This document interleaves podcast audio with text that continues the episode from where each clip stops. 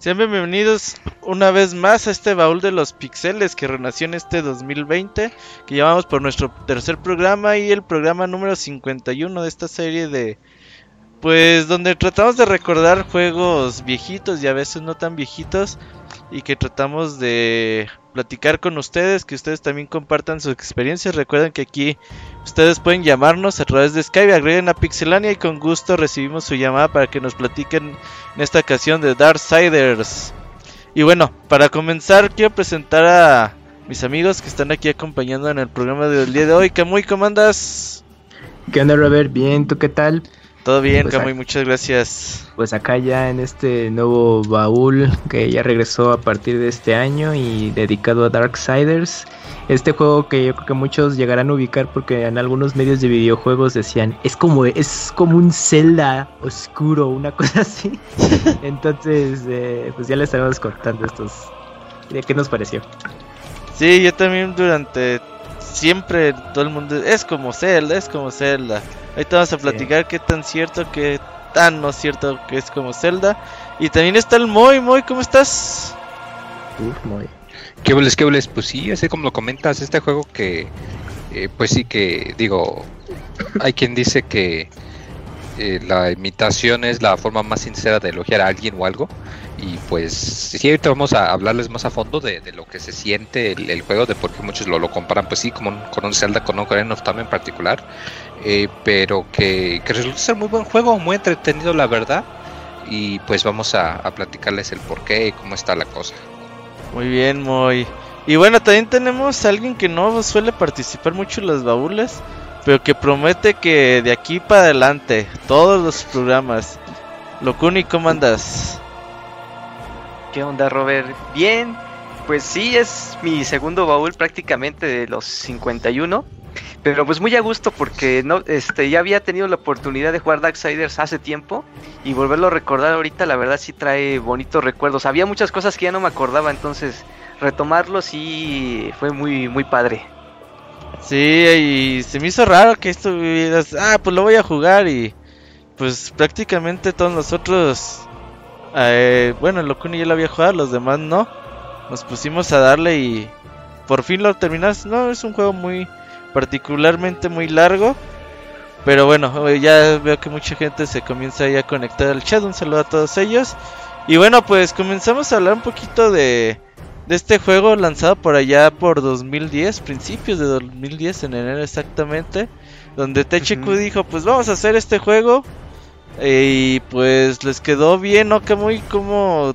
¿Qué datos tienes tú de esos que te gusta dar al principio del programa? Pues el pues Darksiders ahí ya tiene su, su tiempo como bien decías y resulta ser un juego bastante inspirado en, en resolver eh, acertijos o los puzzles. Y pues obviamente tiene estos elementos que han hecho característico a la serie de Zelda por muchas entregas. También algo que vale la pena mencionar es que este juego estaba está estuvo involucrado un eh, escritor y dibujante de cómics no sé, Dakuni, si tienes el nombre, porque ahorita se me acaba. Es, es Joe Madureira. Es, Joe Madureira. Es él, él funge como el, el, director de arte de todo el juego. Y prácticamente todo el estilo así que vemos de, de cómo están dibujados los enemigos, los personajes, princip los personajes principales, este, que son los cuatro jinetes, él originalmente los diseñó todos, aunque todavía no salían en este juego los cuatro, él, él, el diseño de los cuatro son pertenecientes a él y de muchos otros elementos que hay en el juego. Pero él era como que el director, entonces él era el que el encargado de que todo el estilo gráfico se viera como él quería. Y, y, él es una, a lo mejor en el mundo de los videojuegos en aquel entonces era como que digamos alguien noob, pero realmente ya era un artista reconocido porque es uno de los más importantes que Marvel ha tenido en los últimos años. Sí. Ha, trabajado en X-Men, en The Ultimates y en otras obras importantes. Y su legado ya ha quedado plasmado en esas franquicias. Y, y, y por eso Darksider es tan importante porque es como su primer proyecto de videojuegos, que ya como que empezó el camino por ahí, le gustó siempre esa onda. Sí, de hecho empezó, digamos, el concepto y por ahí de 2007 el juego ya, y salió originalmente en 2010. El equipo desarrollador se llamó Vigil Games y pues este concepto como decías de John Madureira como director creativo pues sí tenía como una historia muy muy grande que contar en videojuego y pues yo creo que en esa época estaba comenzando como la tendencia a hacer trilogías de videojuegos hasta cierto punto. Y de hecho en la generación pasada pues acuérdense que estuvo Prince of Persia y fueron tres entregas Splinter Cell también que bueno tuvo tuvo más de tres no o el, muy famoso Gears, que llegó a, su trilogía original en 360. Y pues yo creo que pues, había potencial con el desarrollo de, de Darksiders y pues obviamente pues cobijado el proyecto por John Madureira, que ya era muy reconocido en estos temas de los cómics, y dijeron, pues yo creo que pues, pues podemos este, llegar lejos con el concepto. exactamente. De hecho, en, mi caso personal, no, sé si ustedes lo recuerdan, pero eh, yo no recuerdo, en aquel entonces yo todavía no estaba tan metido en anuncios de videojuegos, no veía tres ni nada de eso, pero yo sí recuerdo que cuando por primera vez salió el juego en Anaquel, siempre era uno de los que tenías que ver a fuerza porque mm, el, arte que tenía estaba muy padre, así de eh, guerra ahí montando el corcel. Pero fíjate que en esa primera oleada de, discos, no sé si recuerdas, Camuy, que tenía como un acabado este brilloso, o sea, como que tenía elementos brillantes, así como que plateados entre amarillo y dorado. Sí, justo. Entonces el juego. Me acordaba de eso. El juego a fuerza lo tenías que ver. Y yo me acuerdo que cuando lo vi, en ese momento no tenía el dinero, pues dije, ay, ese me, llamó la atención. Lo veía este, la portada, volteaba el disco y dije, ay, se ve como Good of War. como que ya me latió tratar de conseguirlo. Y le dije, y en aquel entonces, pues mi papá era el que me financiaba los videojuegos. le decía, ay, vele juntando porque voy a querer este después, ¿eh? Es que. Oh, niño pediche, niño pediche. Ándale, sí, todavía. es que sí, ahí sí vale la pena hacer énfasis en ese elemento que menciona Dakuni porque la portada, independientemente del arte, que eh, a lo mejor habrá unas que son mejores que otras en este, en este punto, pero el acabado del material es, era, bueno, se le conoce como papel arcoiris, por, al menos por acá, o así yo lo conozco en estas ondas de los impresos. Eh, no era muy común ver esos materiales en una portada de videojuego. O sea, o era el steelbook o era tu cubierta. Eh, en donde ya podías aplicar este tipo de materiales, pero en una eh, bueno, en una edición regular de un juego sencillo, pero que tuviera una algo distintivo en la portada, no era muy usual. Y sí, en los, en las tiendas sí resaltaba. Yo me acuerdo que el juego, pues es que te pasó un poco de, de noche y pues bajó muy rápido de precio. Yo estaba ahí revisando la versión de 360 que compré me costó 300 pesos en un Gamers. Ajá, sí, era, era de esos juegos que regalaban siempre. Yo también compré el, de, el de Play 3, nunca lo abrí por cierto, terminé comprando el de Switch para jugarlo. Fíjate, según uno los compra porque están baratos y luego los vuelve a comprar dos veces, güey. Así. pero nos costó barato el digital, ¿no? Ah, es que cabe aclarar que. Sí, pero pagas dos veces por él. Ya sé, hace unos, unas semanas antes de este. Bueno, cuando empezamos a jugarlo, estuvo en oferta en la eShop de Nintendo. Y pues ah. dije, bueno, ahora el primero estaba muy barato, no pasa de 200 pesos, pero pues sí terminas por volverlo a comprar.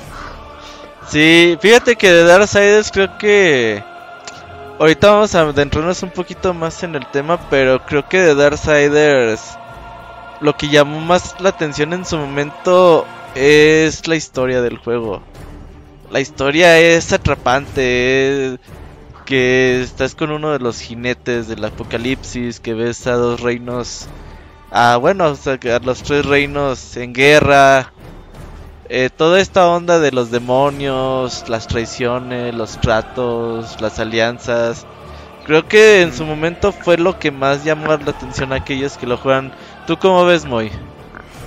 Fíjate que, eh, bueno, ahorita les vamos a comentar más ya a, tanto de la historia, pero sí, fíjate que al menos la, la premisa, como lo comentas, de nada más el, el, el primer nivel, como quien dice, el tutorial, eh, donde te ponen pues qué es el motivo de la trama y todo eso, sí resulta muy, muy atrapante, porque digo, durante la época pues sí era la época mucho acá de los reboots acá todos oscuros y acá todo de venganza y, como lo comentas de que pues hay quien veía la arte y pensaba, no, es que esto se ve como God of War. Pero, pero pienso que la historia sea, no será así muy impresionante, pero al menos la premisa y el mundo que te plantea sí es muy, muy interesante y como que desde el principio el, el, mostrar todo lo que está ocurriendo, como lo comentas, de quién controlas, qué es lo que está pasando, que hay dos bandos, eh, que no necesariamente uno es bueno o el otro es malo, como que sí es suficiente para, para engancharte un buen ratote, ¿no? Y es algo que, que pues denota que le, metieron mucho cuidado, al menos en ese aspecto también. Sí, en aquel entonces cuando pues por ahí los juegos single player todavía tenían algo de aceptación. Todavía no era así como que, oh, todo tiene que ser multiplayer o todo tiene que ser free to play. Eh, pues todavía se animaban a hacer este tipo de, pues de historias, de, de juegos que te den 15, 20 horas de, de gameplay y que pues te entretengas, que digas, ah, sabes que me quedé con ganas de, de, jugar y aparte ya espero que salga la, segunda parte. Pero pues vamos a adentrarnos más de lleno. Eh, Locuni, ¿quieres comentar cómo inicia la historia de este juego? Sí, fíjate que cuando empiezas el, juego, te, te, dan una pequeña introducción así como que eh, animada tipo cómic. Entonces te dicen que el cielo y el infierno desde tiempos ancestrales siempre han estado en guerra. Eh, y, en, uno de esos enfrentamientos se creó un consejo que se llama el Consejo Abrazador, que ellos iban a, fungir como árbitros, que iban a poner reglas entre las dos facciones para que no se pasaran de lanza y para ello tenían a los cuatro jinetes del apocalipsis que les ayudarían a, este, a, obedecer las reglas y quien se quisiera propasar de listo o, o, no obedeciera las condiciones entre las dos facciones, pues ellos iban y castigaban, ¿no? Entonces, eh, durante las guerras, pues también nacieron los humanos, ¿no? O sea, eh, se creó una tercera facción, o como digamos, este, como el Edén y todo eso. Se crearon los humanos, entonces dijeron, no, pues el consejo dijo, ellos también tienen derecho a participar en la guerra, pero pues como no están en igualdad de condiciones estos chavos, no, pues de dónde. Vamos a esperar a que pase el tiempo y cuando ellos estén preparados, pues nos metemos a la guerra los tres. Y para que eso se respete, van a haber siete sellos que hasta el día que los humanos estén preparados se van a romper esos siete sellos y van a y se va a poder este ellos van a poder participar en el conflicto para que ya sean tres partes iguales y aparte también los jinetes fungan como árbitros y todo, ¿no? Sin embargo, este los eh, guerra es convocado al conflicto, o sea, se vuelven a enfrentar el cielo y el infierno, no respetan el pacto y, desatan la guerra y ¿dónde más? Pues en la Tierra, ¿no? Con los humanos ahí en el 2010, todos ahí con sus iPhones, sus laptops, viendo el mundial, lo que tú quieras. No estaban ni preparados ni sabían lo que se les venía encima. Y entonces el, el consejo manda a guerra porque se supone que es uno de los jinetes. Seis de los sellos se habían roto, pero Guerra pensaba que el séptimo sello ya se había roto. ¿Y qué pasa? Que el séptimo sello nunca se rompió, por lo tanto, los cuatro jinetes no, no pudieron ser llamados y al único que engañaron fue a Guerra. Entonces en el conflicto, Guerra ayuda al infierno para que el cielo pierda y es cuando el consejo lo castiga porque dice, ¿por qué participaste si los sellos no se rompieron? Entonces él dice, denme la oportunidad de buscar al culpable y tener mi venganza para así este, solucionar la situación y la pobre extinción de los humanos. Entonces así es como empieza la historia y así es como empieza la aventura de guerra, tratando de buscar al culpable de, de quién lo engañó y por qué el séptimo sello no se alcanzó a romper. Ahí lo que, lo que me llama mucho la atención es de que, como dijo el Moy, pues realmente no hay buenos y malos en la historia, ¿sabes? Es como, pues como que es como el primero A contra primero B y pues cada quien jala para su molino, ¿no?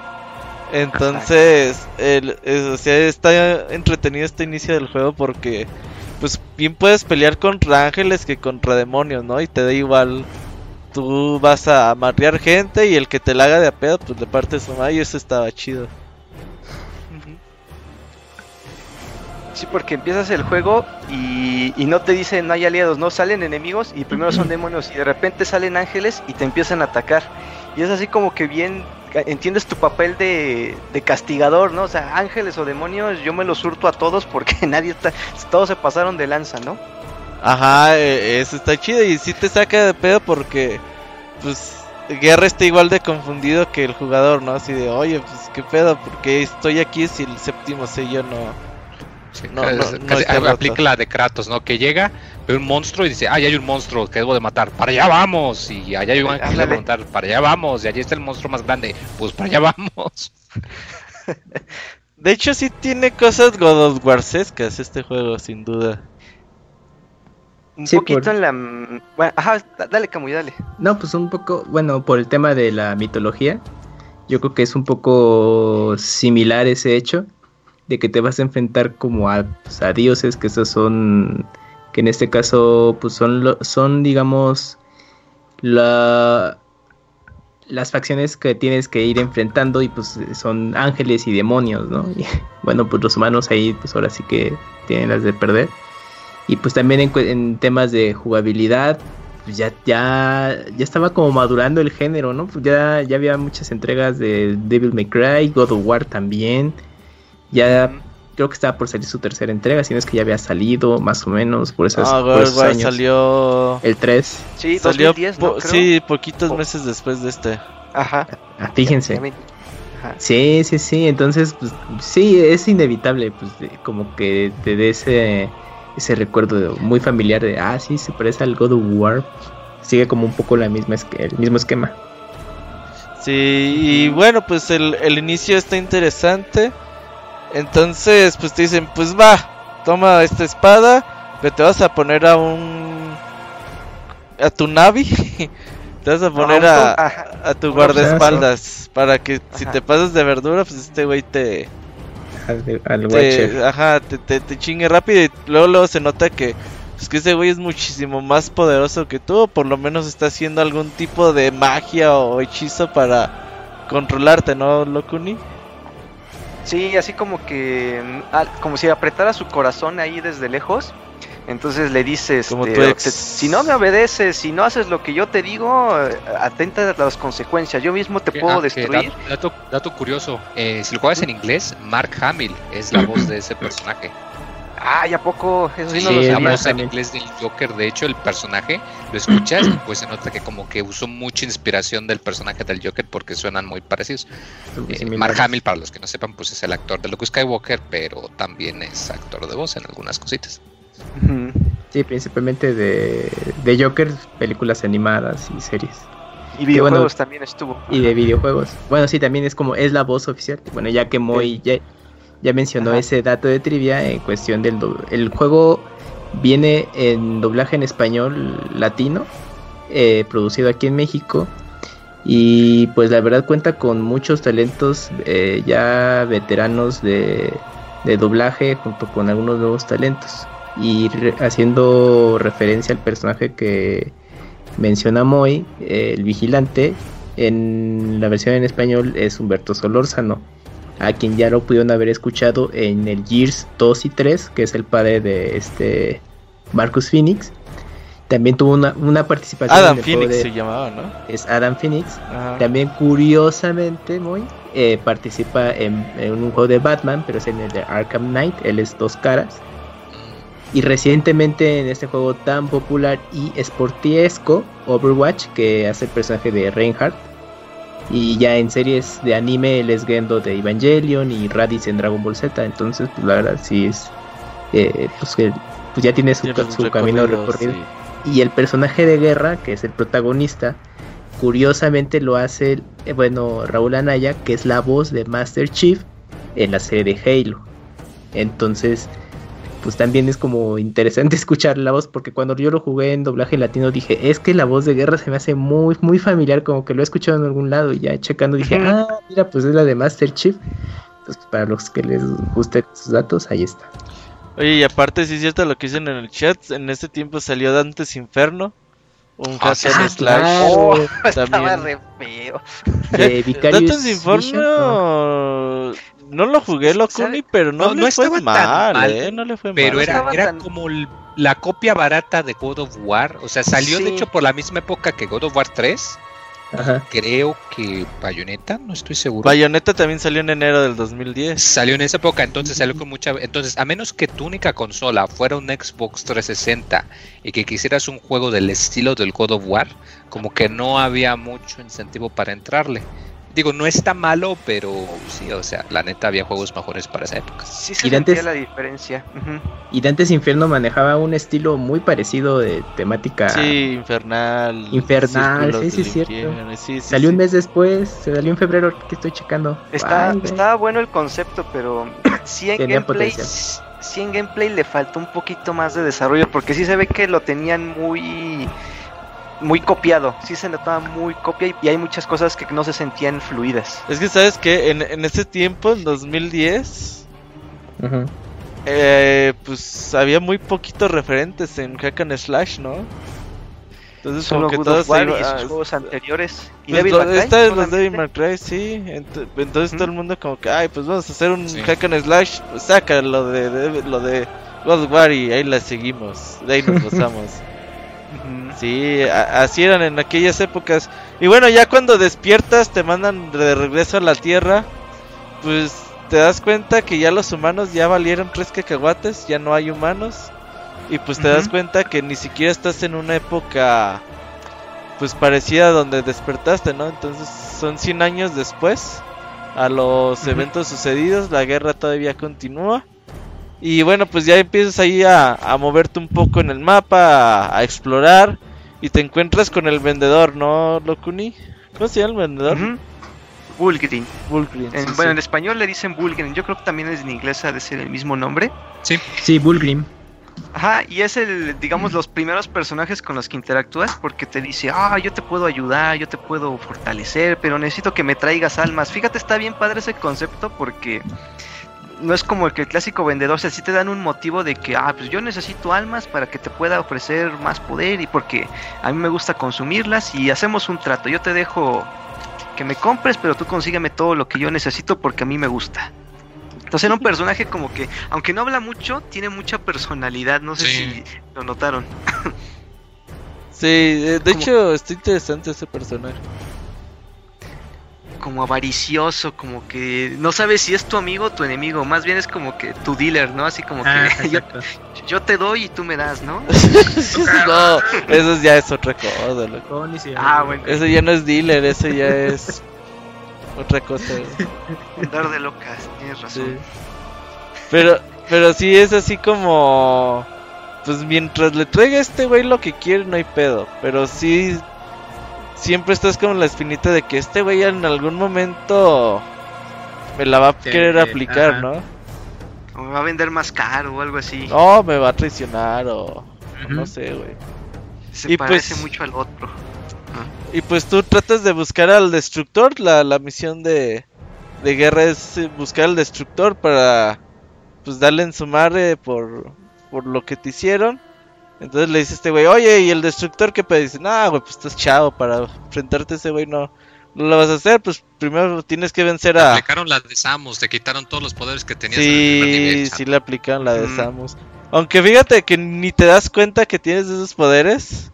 Sí, a menos que pones pausa y veas el los, O al menos que ya lo hayas jugado, sí, al menos que lo hayas jugado.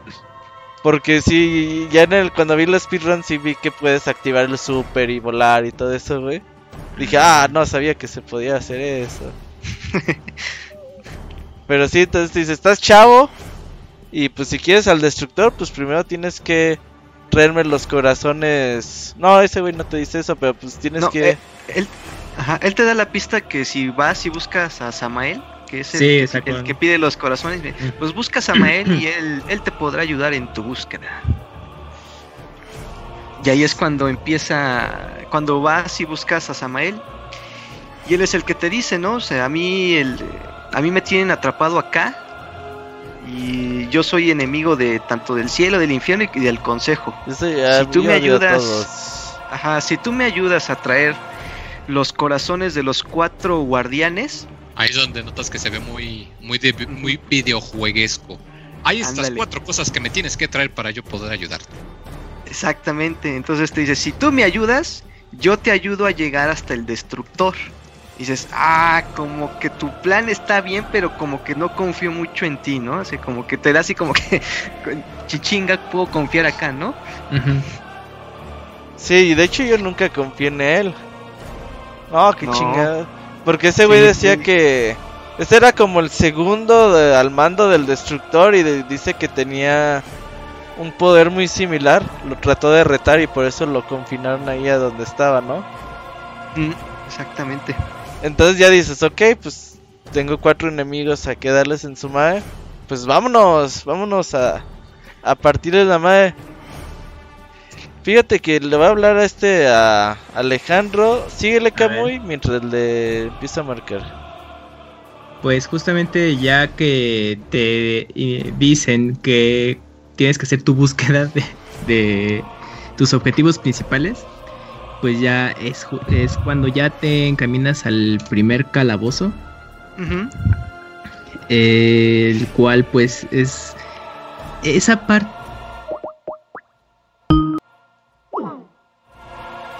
eh, como es un planteamiento del juego no todavía no llegas digamos como a, lo bueno que te ofrece, porque simplemente vas eh, explorando algunas zonas, obviamente estás ubicando algunas secciones en las que vas a requerir algún ítem particular para seguir avanzando, y dices, ah, bueno, pues voy a tener que regresar posteriormente.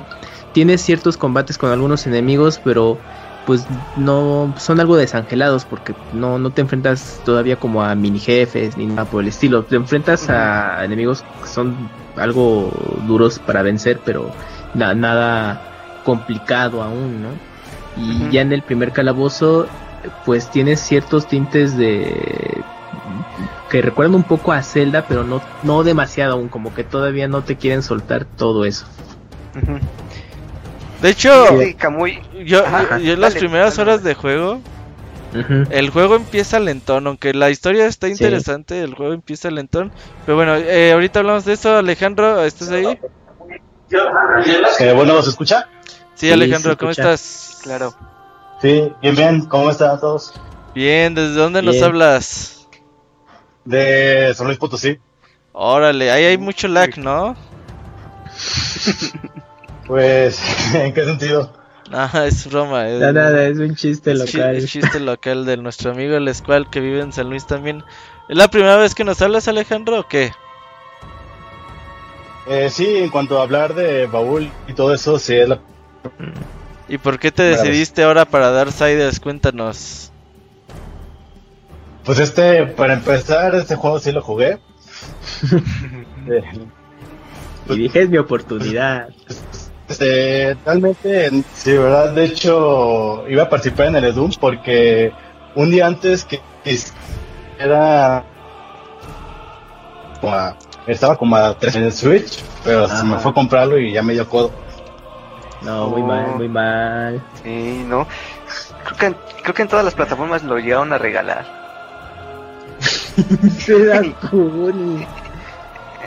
sí, de hecho, este, más que nada todos, el 1, el 2, el 3, todos los que han salido son de esos juegos que ya regalaron en todos lados, ¿no? Supongo que si eres usuario tanto de Xbox Live o de PlayStation Plus, de alguna manera como que ya lo tienes, si no es que se te fue.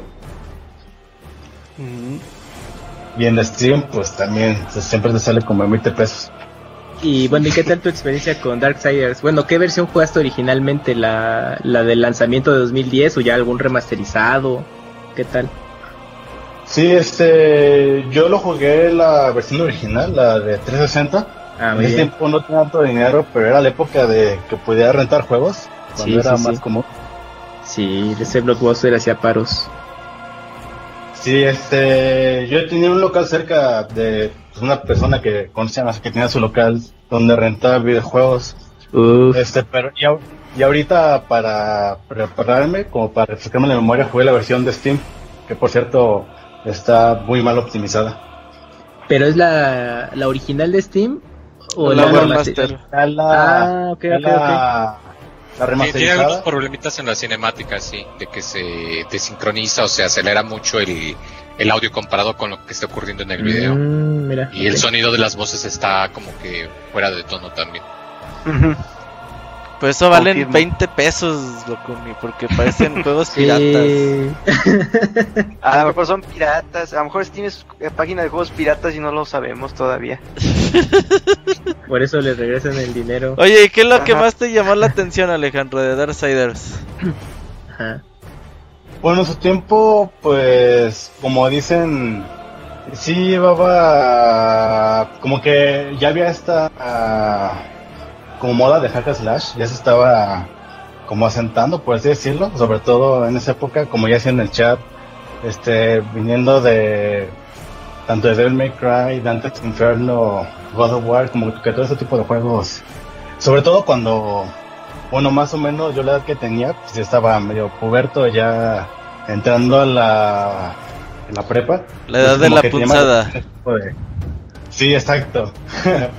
como que te llama la atención este tipo de cosas, ¿no? Como que, bueno, aparte, no, o sea, no hablo de, la punzada, sino, o sea, todo eso de, de sangre, de violencia y sobre todo una temática que al menos aquí en México la mayoría pues hablan mucho de catolicismo y todo eso, pues es algo que más o menos igual te puedes sentir un poco más identificado que por ejemplo God of War con toda su temática, su tema griego, más o menos. Mm. Entonces, pues sí, este, es más que nada es como la temática, este, el gameplay fue lo que más me llamó la atención. Y la historia entonces fue lo que menos te llamó. Pero la historia no está mal, pero sí se me hizo un poco simple. Como que sí se enfoca mucho más en el gameplay que, que no está mal. Sí, siento que se fue más por el lado de tratar de crear ese mundo interconectado y las mecánicas, se podría decir tipo Zelda, de voz este, ir resolviendo acertijos. Que la verdad eso fue lo que más me gustó. Por cierto, este, yo siento que para su época sí tenía un muy buen diseño de nivel, este, pero pues sí, la historia es hasta, por así decirlo, predecible. Como que es un historia donde sabes que todos son unos culeros y tarde o temprano te van a traicionar. Y bueno, no sé qué, qué tanto puedo hablar. Este, como apenas estamos empezando. Sí, este, modérate, modérate. Sí, sí, sí.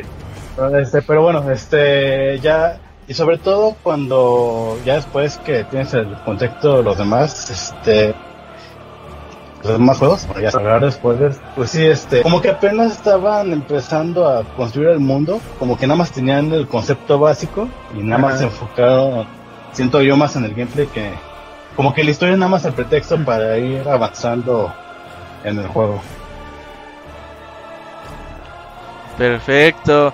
Entonces, ¿algo más con lo que quieres concluir, Alejandro? Este, no, pues, este, para no, este, dejar de, digo, mejor que mientras vaya avanzando el, el podcast, este, igual moderarme spoilers.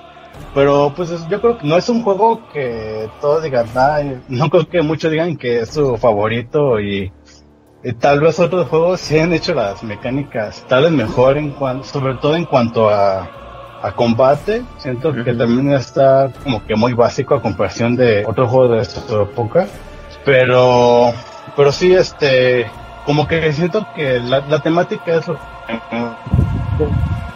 que, es lo que le ha dado fuerza a esta franquicia, ¿no? Este, sí, la, pues la es lo que llama la atención. Y entonces, pues muchas gracias Alejandro por haber llamado el día de hoy en el baúl de los pixeles. Ya está, pues aquí seguimos y espero participar en otros. Claro que sí, viene Suicoden 2, Suicoden. Es el que sigue. Juegazo. Nos estamos viendo Alejandro, muchas gracias. Hacerlo por la tarde acá. Muchas gracias. Bye. Dale, bye. Estés bien. Bye. Oye, si hay, si hay, si hay lag en San Luis, ¿eh? sí, claro, claro. no, no, era broma, ni mucho menos. Oye, se conectó el Paco. Paco, ¿andas ahí? Claro, pues aquí llegando un poquito tarde. me avisaste si ibas a estar, cabrón, ¿eh? Y dije, no, no. No, es que he estado un poco ocupado, pero ya ahorita llegué y ya vi la llamada y dije, ah, este güey, pensé que eran las nueve. No. Maldito horario. Horario pero no, pues ya muy contento de estar aquí hablando de Darksiders, que seguramente ya mencionaron entre muchas cosas God of War, Zelda y todo ese tipo de cosas, ¿verdad? Sí, claro, ya, ya, ya, estamos en la mitad del juego ya. Sí, vamos a seguirle y pues bienvenidos al baúl de los pixeles a descubrir los secretos de Darksiders. y entonces, qué bueno que viniste, Paco. Y pues básicamente cuando conocemos a Samael que nos da la misión de ir a matar a los cuatro... ¿Qué, ¿Cómo se llaman? Los cuatro... Cuatro guardianes. cuatro, guardianes, sí. nos dice como los cuatro guardianes. Ajá. Entonces el primer camino creo que es el más largo para llegar al, al, primer calabozo donde te enfrentas a Los Ángeles nuevamente. Eh, te encuentras a la... Eh, cuando empiezas el juego y ves a un ángel como un ángel mamalón peleando que se llama Abaddon, ¿no? ¿Se llama Abaddon? Abaddon, sí. Y ves que, que, lo mata un enemigo acá muy grande. Entonces, cuando ya estás en el camino al primer calabozo te encuentras como a la chichincle de Abaddon también es un ángel y pues te lo hace de apeo, te echa a ti la culpa porque su maestro se murió. Entonces pues te echa todo el ejército de ángeles para ti solo. Y ahí viene una escenita tipo Panzer Dragon, ¿no, Kamui? Sí, justo... Entonces estaba recordando que mete distintas mecánicas. Ah, ah nada más rápido antes de tocar ese tema. El respecto a los voces, a los talentos de voces, Abaddon eh, en inglés la hace el actor que es la voz de Joel en The Last of Us, quien pues, ya pronto lo van a escuchar en su en la nueva entrega. Ajá, es eh, se llama Troy Baker y en español la hace eh, Gerardo Reyes, a quien pues lo han ubicado en juegos como Raiden de Mortal Kombat 11, en Dead mm. Stranding es Ty Harman o yo creo que su trabajo más conocido es Freezer como en Dragon Ball Z o Tuxedo más que en Sailor Moon. Entonces también cuando llega ese personaje y ya sea su presentación, ya cuando, cuando los puedes escuchar hablar bien, dices, ah, no mames, ese es Freezer. Oye, ¿qué muy? Eh, hablando de Tuxedo Max, ¿era gay o no era gay? No, Tuxedo Max nunca es. Eh, lo plantearon como un personaje gay, ¿por qué? Yo creo que sí era gay, ¿tú qué opinas, Moy? Porque lanzaba la rosa, no mames. pues por eso y muchas otras cosas, ¿no? No, no, no. esposo el güey. bueno, síguele, Camuy. Bueno, eh, respecto a las mecánicas de juego, sí hay una sección que recuerda a Panzer Raccoon, que se vuelve un poco shooter. Ah, de hecho, al principio sí costaba un poco de trabajo porque pensabas que toda la línea iba a ser hack and slash y de pronto pues ya te trepan a un ser al lado y ahí tienes que estar disparando a todos los ángeles que tratan de detenerte. Ya más adelante también cambia a un shooter en tierra. Y pues esa parte pues bastante bien. De hecho me acuerdo que ahí fue la primera vez que el juego se tuvo, se me cerró en Switch. Porque tiene esos errores. Oye, a ti también, a mí también se me cerró y estuve a punto de dejar el juego, güey. Porque yo, grababa manualmente y dije ya, se me y ya lleva como dos horas. Pero eso, es que a mí me pasó y yo me acuerdo que pregunté en el chat y a ti todavía no te había ocurrido. Dije, verga, falta que pues en mi, pues, mi versión pues ya salió así. Pero mira, me sorprende que sí, sí tuviste el mismo problema. o sea, a mí también dije, ya, se me perdió el avance. Y ese día dejé de jugar. Dije, no, a la chingada. Y, y al siguiente día dije, bueno, pues tengo que seguir jugando. al fin que, ya me sé el camino. Y no, sí empezó ya en el castillo. Dije, ah, bueno. En el alto save, sí, te separó. Ajá. Sí, tiene esos errorcitos también en la versión de, Switch, que se cierra el juego. Y ya tiene, eh, bueno, haces todo este recorrido y ya no, no recuerdo bien, ahí quedas ya en la antesala para el primer eh, calabozo, ¿no? Sí, ahí, ahí llegas al primero. Y, también te hacen, te hacen la presentación de Uriel, que es la... La, de Abaddon. Ajá, sí, la chavita que te manda todos los angelitos. Ándale, ajá. Eso sí es súper tierno, güey, pero no lo es. Ajá. sí, eh, ah, que es la, es la voz de Videl en Dragon Ball Z, por cierto. Ah, ese y... todo el cast de voz. Sí, sí, tiene, hicieron buena selección, la verdad es que está, eh, a mí me llamó mucho la atención que pues le invirtieron a, esta versión de Darksiders en doblaje en español, incluso hasta te puedes elegir los textos en español latino y, e incluye hasta doblaje en japonés, que ahí Konami estuvo... Sí, en el doblaje en japonés ahí Konami estuvo bastante involucrado en el eh, con el equipo, que pues es que sí llama mucho la atención de que mira, le, o sea, le vio mucho potencial, que, que también es un juego de THQ que en esos años estaba dando un poco de tumbos porque después de su juego este de la tableta de dibujo, como, ah, de que el primero tuvo éxitos, un, éxito apabullante y ya después se engolosinaron y sacaron Yudro 2 y a la verga todo. pero como que y THQ se caracterizaba por tener juegos de puras licencias, sobre todo de Nickelodeon. Y con Darksiders y algunos otros juegos más, un shooter ahí ibérico de Corea del, del Sur, me parece eh, como que ya intentaban enderezar su camino de ofrecer mejores juegos. ¿no? el otro juego? ¿Cuál? Homecoming. Sándale. Como que THQ dijo, vean, si tenemos juegos chidos, pero pues los Bueno, el problema de THQ es que, güey, sus decisiones bien estúpidas de...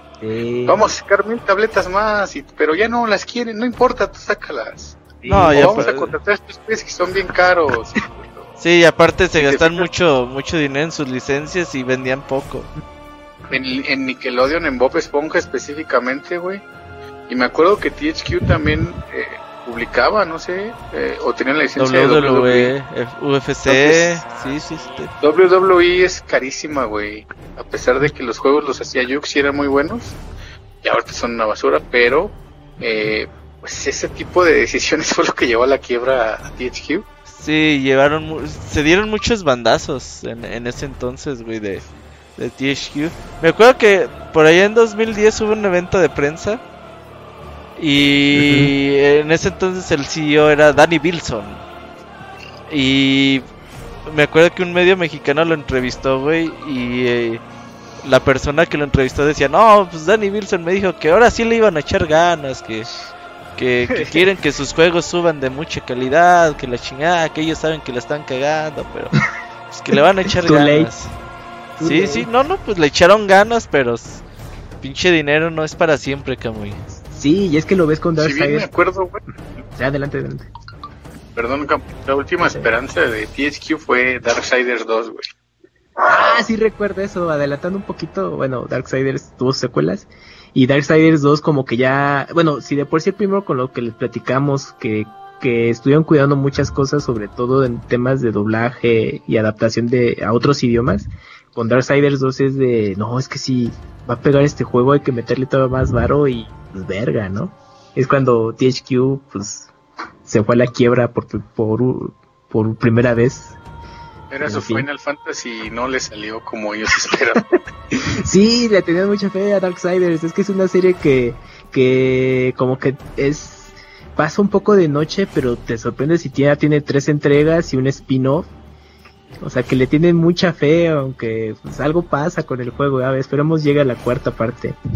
Pero bueno, ya retomando retomando ya lo del eh, bueno cómo se va desarrollando el juego llegas al primer calabozo ahí es donde te vas a enfrentar al primer jefe al que tienes que conseguir el corazón que se llama Tiamat que es una especie de murciélago que eh, se empieza a enfrentar justo con con el, con el ave con el que llegaste a su castillo porque se caracteriza de que solamente por aire puedes llegar porque está no, hay conexión por tierra entonces pues ya guerra ahí se, se encamina. Y, el, y ya es cuando entras a su territorio y ya notas que el, el juego ya aparte de ser de combate pues tienes que resolver puzzles para seguir avanzando. Y ese primer calabozo pues, relativamente está accesible aunque sí de pronto se vuelve un poco intrincado porque tienes que ir resolviendo cosas para ir avanzando. ¿A ustedes qué les pareció esta primera experiencia? Ah, ahí es donde ya dije, ah, ya le ya de forma de celdita, ¿no? ¿Tú, muy? Sí. Muy ya se durmió. Muy anda en mute. ¿Puedes repetir? Había un poquito de estática. Que ahí en, ah, el, en el primer en el primer calabozo ya es donde le hayas más o menos forma de celdita, ¿no? Sobre todo por la estructura de que tú encuentras, entras a una habitación Inmediatamente ves una cinemática a algún objeto que hay en la habitación que tienes que utilizar para resolver el acertijo.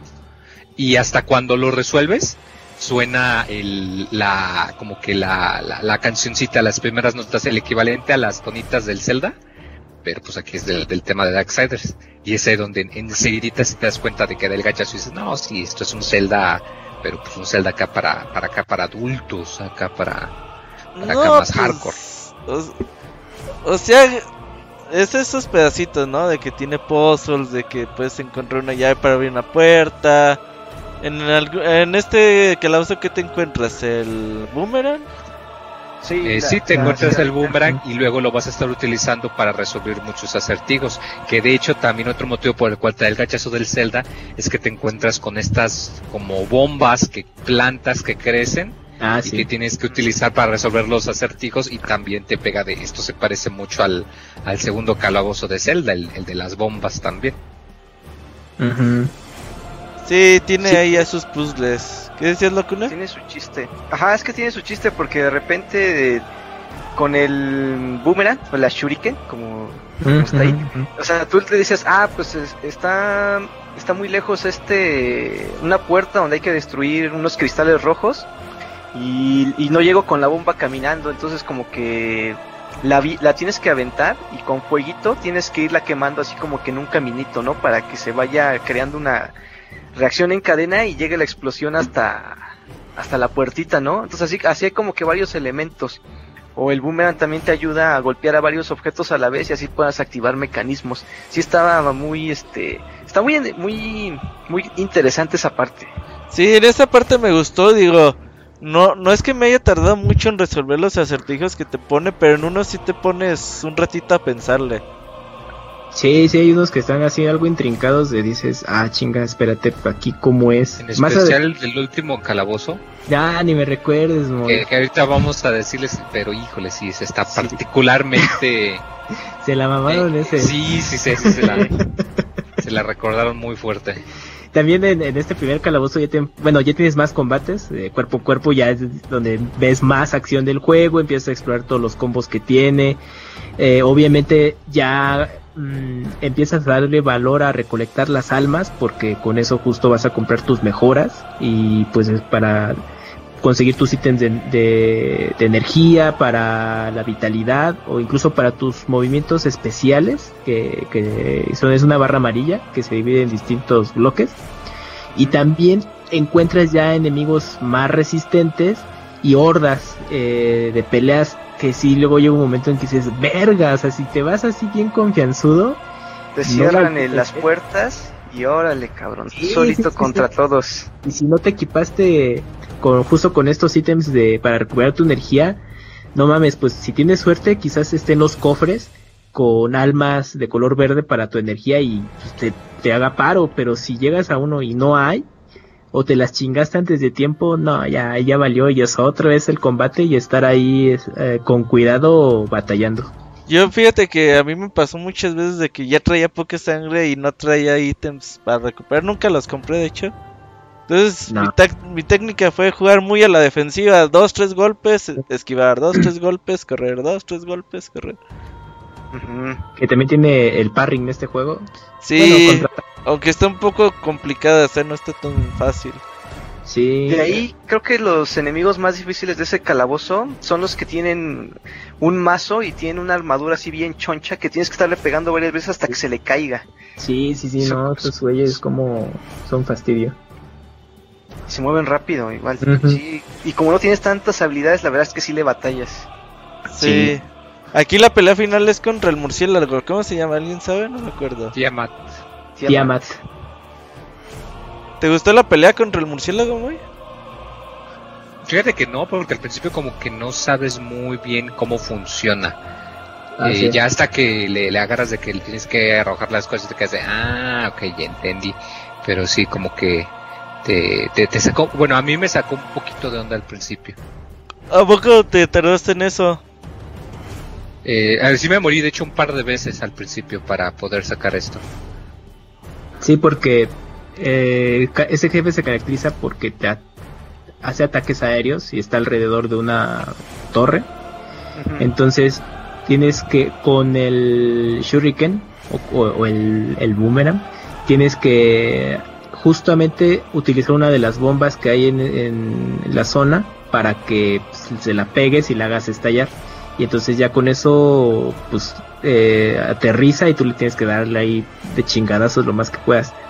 Pero pues el problema es como, como al principio ubicar un poco esa técnica y si te apendejas cuando ya está en, tierra, pues te da un azotón y pues te baja un chingo de energía. sí. Y, y, lo que llama mucho la atención, la forma de ejecutarlos, ¿no, Paco? Cada vez que matas a uno de estos enemigos chonchos, eh, sí, de hecho también se ve muy eh, trasladada a los enemigos pequeños porque siempre que estás a punto de terminarlos, eh, presionas B. Bueno, es que yo lo jugué en, en 360 en su momento. Me acuerdo que fue de las últimas compras, me costó 150 pesitos. Y sí, lo comentamos que estaba baratísimo. Nadie lo compró a precio completo, por eso quebró THQ. ¿Ves, ves Dakuni? Y tú, no, 20 pesos y gratis. Todo mal. No, yo, yo compro todos mis juegos originales, digo, para apoyar aunque sea un poquito. Y el juego que me llevé pasado. Apoyar para quitar el, el, stock de las tiendas, ¿verdad? Porque ya. Oiga, le está estorbando mucho este Darksiders. Tenga 200 pesos. Oye, oye, le estoy perdiendo, ¿cómo ve? Oye, Paco, una pues pregunta. ¿Tú qué cuesta la versión de 360? ¿Ya, ¿Ya incluía el doblaje en español? ¿Latino? No me acuerdo, Camuy. La verdad es que yo siempre juego, o sea, los en inglés. en inglés, sí. Ah, está bien. Por, ah, por default siempre agarro. purista. escuchar a las mismas voces de siempre, güey.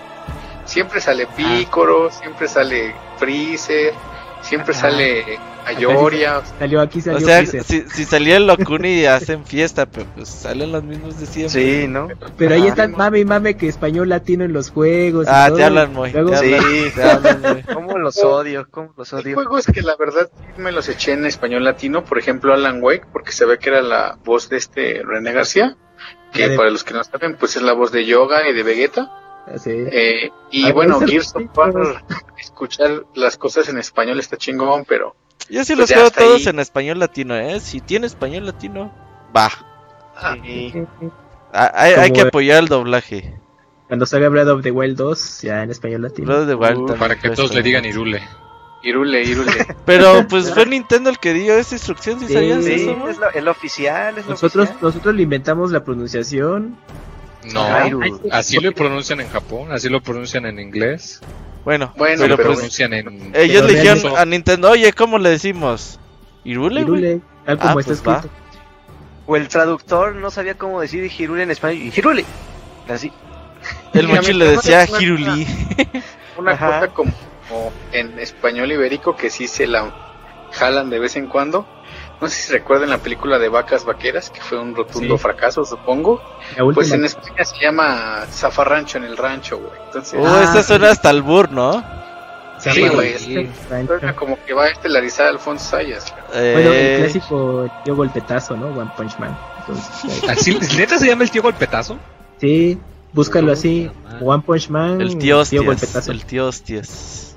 Les recomiendo ahí que sigan esta cuenta de Twitter de Ibérica Entretenimiento Digital, porque luego, obviamente parodias, pero luego si te las crees. el bromas viene de España, la entonces fue inventado, Pero, si te la crees, digo, hablando de Zafarrancho en el rancho y el tío golpetazo. A ver, pues. bueno, eh, estamos hablando de Darksiders. De las exclusiones. Sobre todo porque pues sí están muy, muy sangrientas. No creo que estén como al nivel de God of War.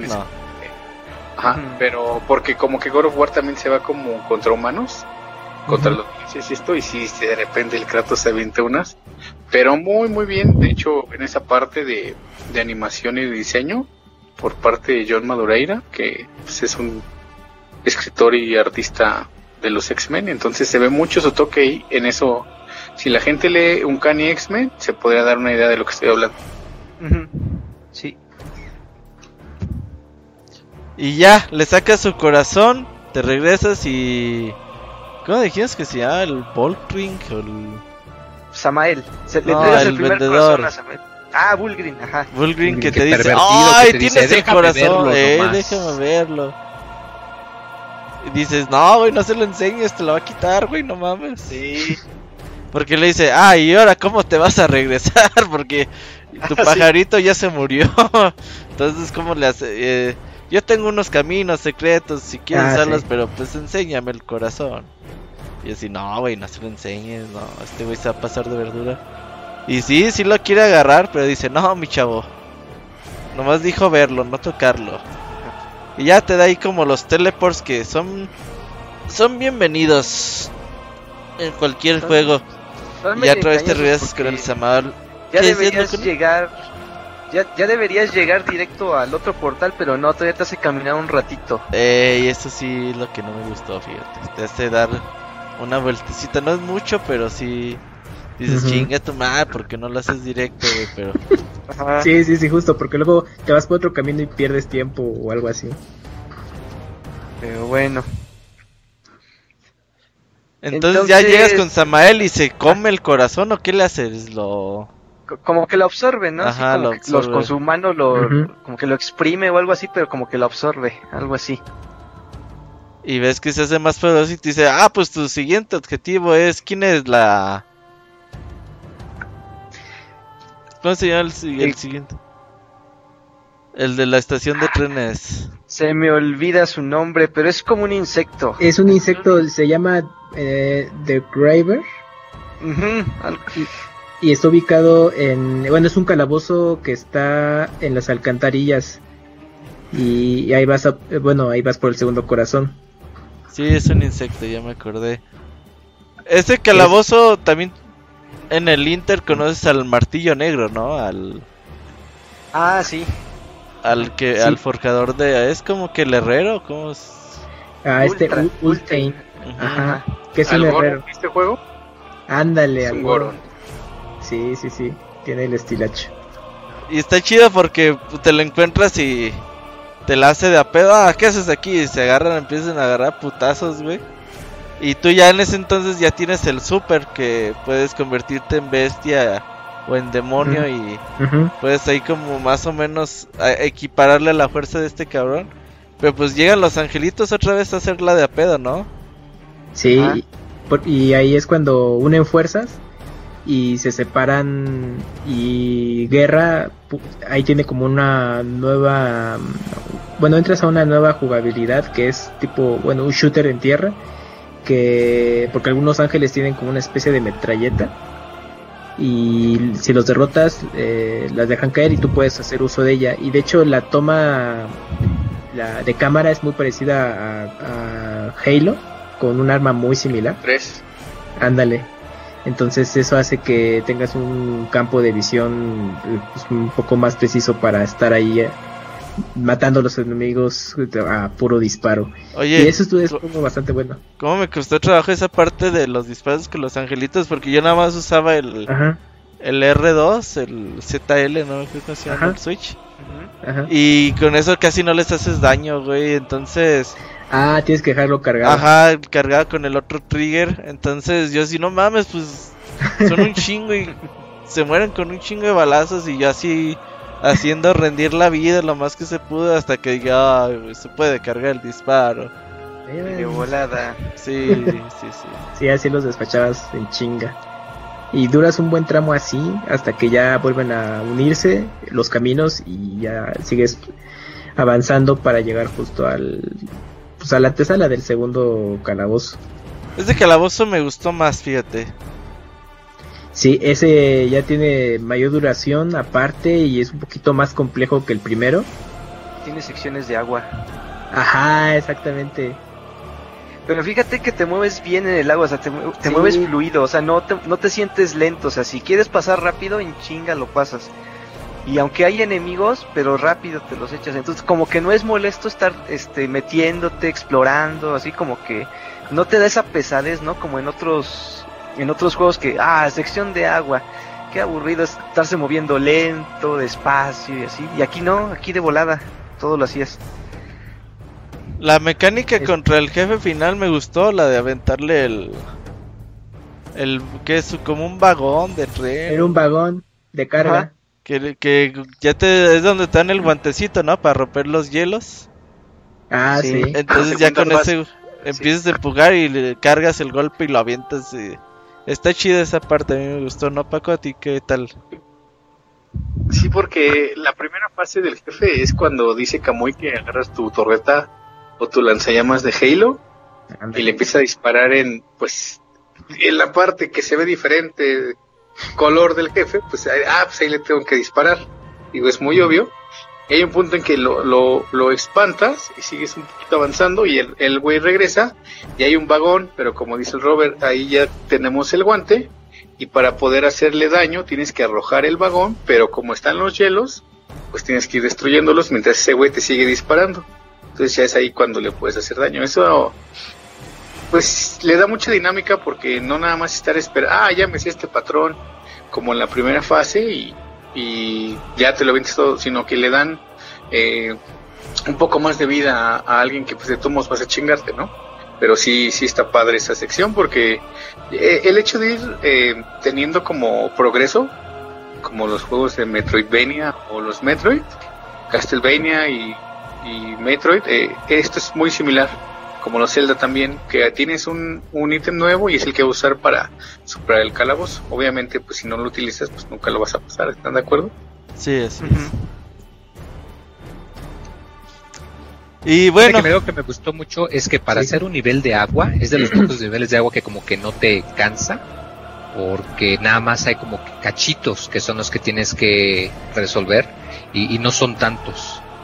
Entonces, de hecho, yo cuando empecé, la primera vez que lo jugué, vi que era un nivel de agua y dije, chino, esto va a tomar un buen, va a estar bien tedioso. Pero no, no, o sea, hasta eso, como que los cuates se sabían de, pues de, la fama que, tienen este tipo de niveles y lo hicieron, pues relativamente más, este, valga la, valga la redundancia y valga la broma, más fluido. hasta vas más rápido que caminando. Ándale, sí, yo creo que eso ayuda mucho, que cuando nadas, cuando te sumerges, vas más rápido que caminando normalmente. Entonces yo creo que eso también ayuda. Así es. Oigan, y creo que pues ya llevamos dos calabozos. Vamos al medio tiempo musical y ya volvemos. Recuerden que nos pueden marcar ahí en Sky, ahí ven a Pixelania, manden un mensajito. Y con gusto los invitamos a participar en el programa. No se vayan, ya volvemos.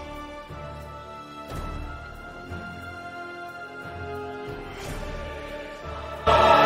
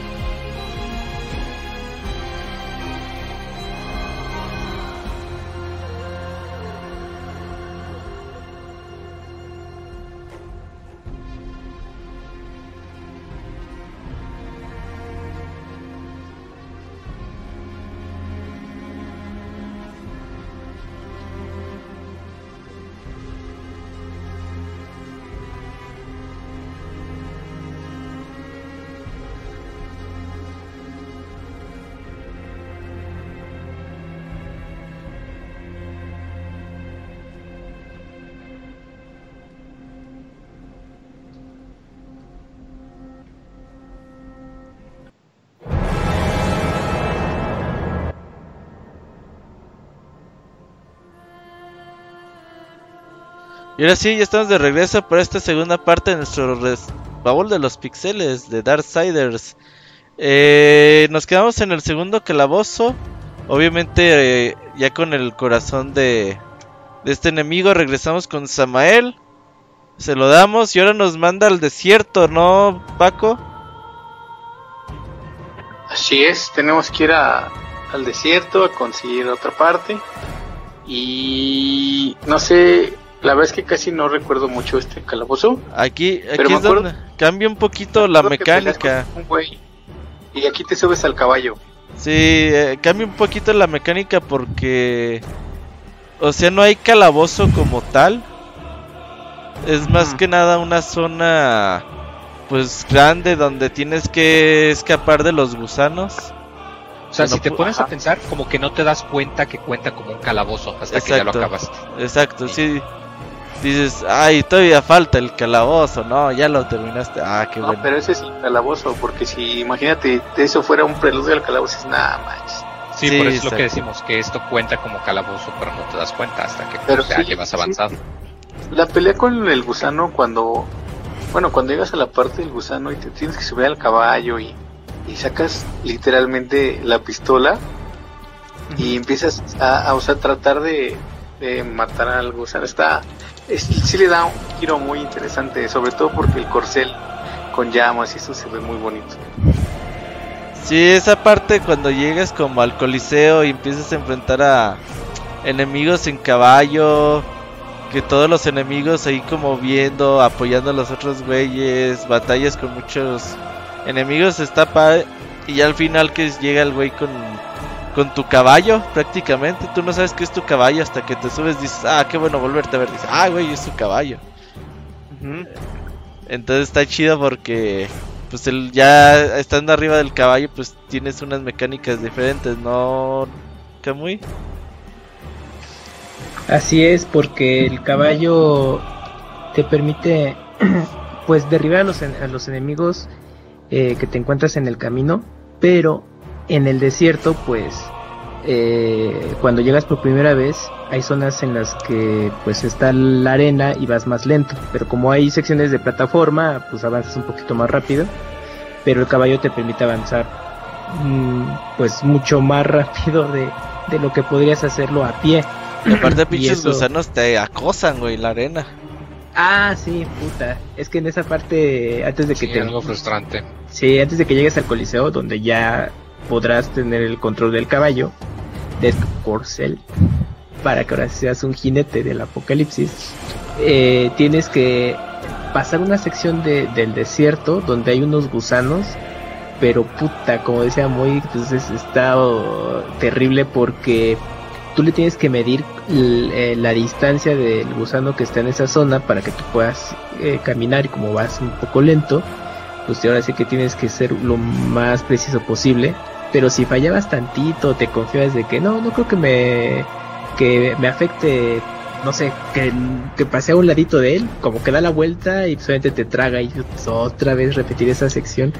Yo recuerdo que ahí me quedé un ratito justo por esto, y ya cuando lo estaba por terminar, que dije, ah, ya voy a llegar al checkpoint, por decirlo así me come yo, verga, no mames, y otra vez. de hecho, yo yo en esa parte sí me tardé un rato y de hecho me volví a regresar porque dije, no, güey, esto no se pasa así ni de pedo. algún ítem, algo me está faltando para pasarlo. Ajá. como que te hace dudar, ¿no? Sí, y pues le di una vuelta y dije, no, güey, pues no hay nada, es así. Hasta a pie totalmente. Sí, exacto. Pues sí, ahí le, sí le batallé, ahí sí. Hice un, un Locuni. ¿Qué te gustó esta parte? Aquí sí no me perdí, para que veas, aquí sí. Luego, luego llegué y diga, aquí sí ya sé qué tengo que hacer. ya sería el combo, güey. Ya sería el combo, lo viste en YouTube, güey, pues ya. No, no, no, no. Así, normal, todavía me acordaba. ¿Tú qué decías, güey? que, eh, bueno, digamos que en este tercer calabozo, eh, dependes mucho de utilizar uno, unas como, ¿qué será? Como unos seres que si te acercas se extienden para comerte, y, pero tienes que utilizarlos también para que levanten algunas cajas. Ah, sí. Con eso puede estar pasando. Ah, eso se me figura. A los que salen en Half-Life, igualitos, güey. Ah, que sí, que están en el techo. Entonces, pues, si pasas, te toman y ya te, te, llevan, ¿no? Entonces, es como parte del. Para resolver este calabozo, es justo utilizar unas cajas que para que estos seres las tomen. Y entonces tú te trepas en la caja y así puedes seguir avanzando. ¿Hay qué ítem es el que consigues Mm. Pues realmente. Es el caballo, es el, caballo, ¿no? Ah, ah es el caballo, ¿verdad? Ah, ok, ok. Sí, realmente lo que consigues. Y la pistola ya la habías obtenido. Ya te la había dado el herrero. Te la da. ¿El herrero o Samuel? Cuando acabas el. Cuando vences al segundo jefe del calabozo, vas con él y. Ah, sí, ya lo venciste y te da la pistola. con la pistola ya vas al desierto. Y con el corcel, pues ya es la dinámica para vencer a los gusanos. Ah, ya me acordé que otra, bueno, no es un ítem como tal, pero es también algo que caracteriza este, esta zona, es que puedes alentar el tiempo. Ah, Entonces, eh, sí, eh, mm, en el desierto hay unas eh, mm, que son, son unas torres ahí de madera que están, entonces sí dependes mucho de utilizar esta habilidad para poder avanzar a la otra y también evitar algunos enemigos que están por ahí rondando y pues a seguir avanzando. Pero si utilizas mucho eh, esta característica. La pelea contra el jefe final está chida. ¿Cómo se llama el, el jefe? ¿Tienen el dato por ahí?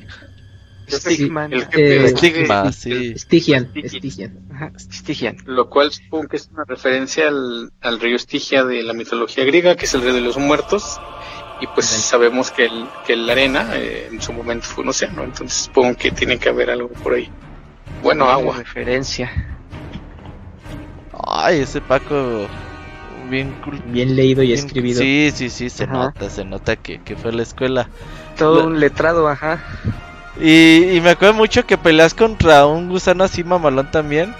Sí. Y que dice este, el güey que llevas como Navi, que dice Ay, se supone que estos son de los chiquitos. ¿Cómo estará el otro culero? Ajá, ah, sí, es cierto. Eh, dices, verga, sí, es cierto. Va a estar cabrón la pelea. Y para vencer ese jefe, justamente necesitas usar al caballo para poder avanzar rápido. Y, y apoyas, te apoyas mucho de, de la pistola que te dieron para pues para mantenerlo a raya al gusano este y se ve también es una batalla como de shooter y... Pero antes tiene, trae un bozal, entonces tienes que romperle el bozal. Sí, ah, porque, sí. Porque, hay unos una protección ahí. ajá, yo, yo, no sabía que tenía que destruir el bozal. Dije, ah, y así como no, no le puedo hacer daño a este güey hasta que me di cuenta que te dije, ah, pues si voy a intentar pegarle y si te va dando hits. Entonces dije, ah, tengo que romperle esa madre. Y después abres la boquita y ya te lo chingas. Así es. Y también ahí tienes que, que pues ser, eh, aprovechar la, la opción de turbo de tu caballo para que no te trague. Las zanahorias. Y, las zanahorias. Y ya cuando lo, cuando lo tienes derribado, ahí ya desciendes del caballo en chinga y a darle ahí los combos que mejor tengas para acabarlo. Y que curiosamente son, son tres eh, ataques principales para los jefes, ¿verdad? O sea, como son tres secuencias y ya con eso lo derrotas, no es... Es lo que había notado con, con algunos Más o menos. La regla de tres, ¿no? Ajá, exacto. Sí. sí. Por ejemplo, al primer jefe lo derribas tres veces y ya lo derrotas. Al gusano igual. Al menos que seas speedrunner y lo mates al primer chingadazo. Rompas el juego. Oye, y ya cuando otra vez consigues el corazón de este güey, regresas y te dicen, pues ahora sí, ya vas contra el último cabrón, ese güey está bien mamalón. Que es el más poderoso, te dice. Sí. Estaría chido que los juegos fueran al revés, que primero te chingues al más perro, güey. Ya después el más chafa, güey. Así, ¿no? Sí, pues que... como los eh, como Symphony of the Night, ¿no? Pues llegas así bien mamalón y ah, sí. terminas, terminas el jefe y ya después vas de cero. Empiezas otra vez. es lo más parecido a lo que le Empiezas bien chingón y te quitan todo después. Ajá. Exacto. Entonces eh, tienes que ir ya al reino de las arañas. Ese calabozo está interesante, ¿no, boy? ¿El último? El de las el arañas. De las arañas. Fíjate que a mí no me gustó tanto. ¿Sabes por qué? Porque siento que de todos los niveles, ese es el nivel en el que más a cada rato, como hay a cada rato tantas pinches arañitas, como que no te dejan hacer los, este... No te dejan vivir los a gusto. acertijos a gusto. O sea, porque tienes que mover alguna palanca o algo, y luego tienes que ver a las paredes si hay una arañita o algo. Oye, yo las pisaba para conseguir sangre, güey. Sí, de hecho, eh, es un buen, hay un cuarto en donde es muy buena idea para farmear experiencia para tus armas, porque como las armas ganan, ganan experiencia por cada golpe que dan, eh, hay un cuarto en donde si te sales a un pasillo y luego te regresas, todas las arañitas vuelven a aparecer. Entonces si te quedas ahí repitiendo como una media hora, una hora, rápido subes tus armas de nivel.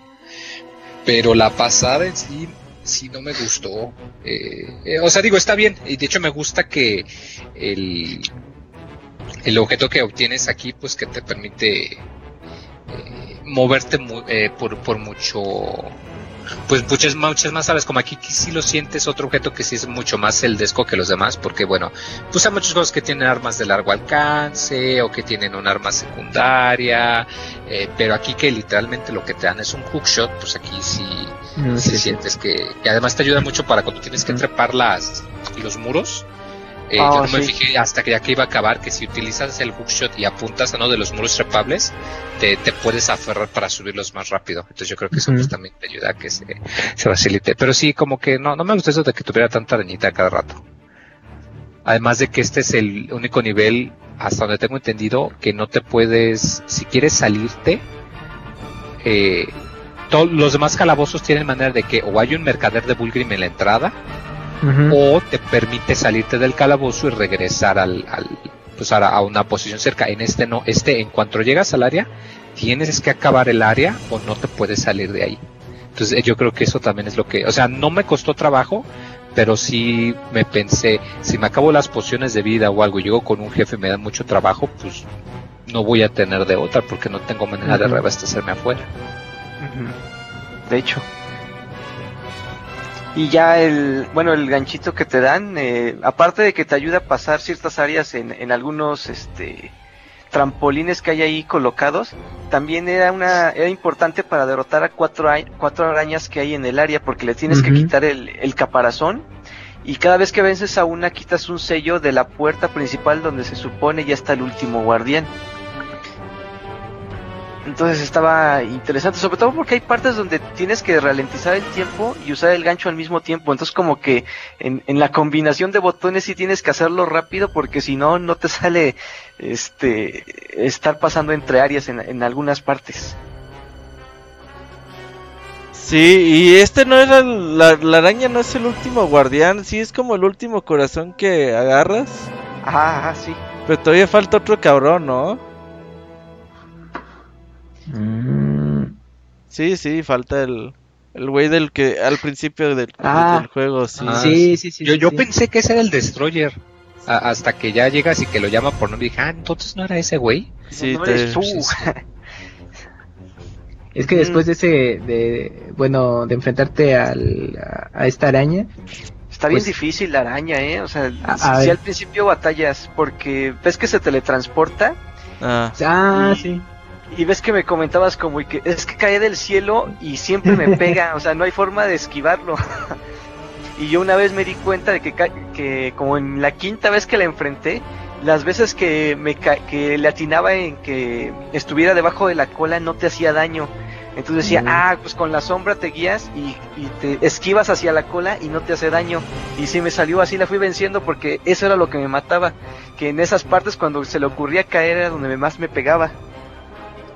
Sí, y, tenías que pues no, no, mm, también calcularlo un poco para eh, utilizar el dash y alejarte.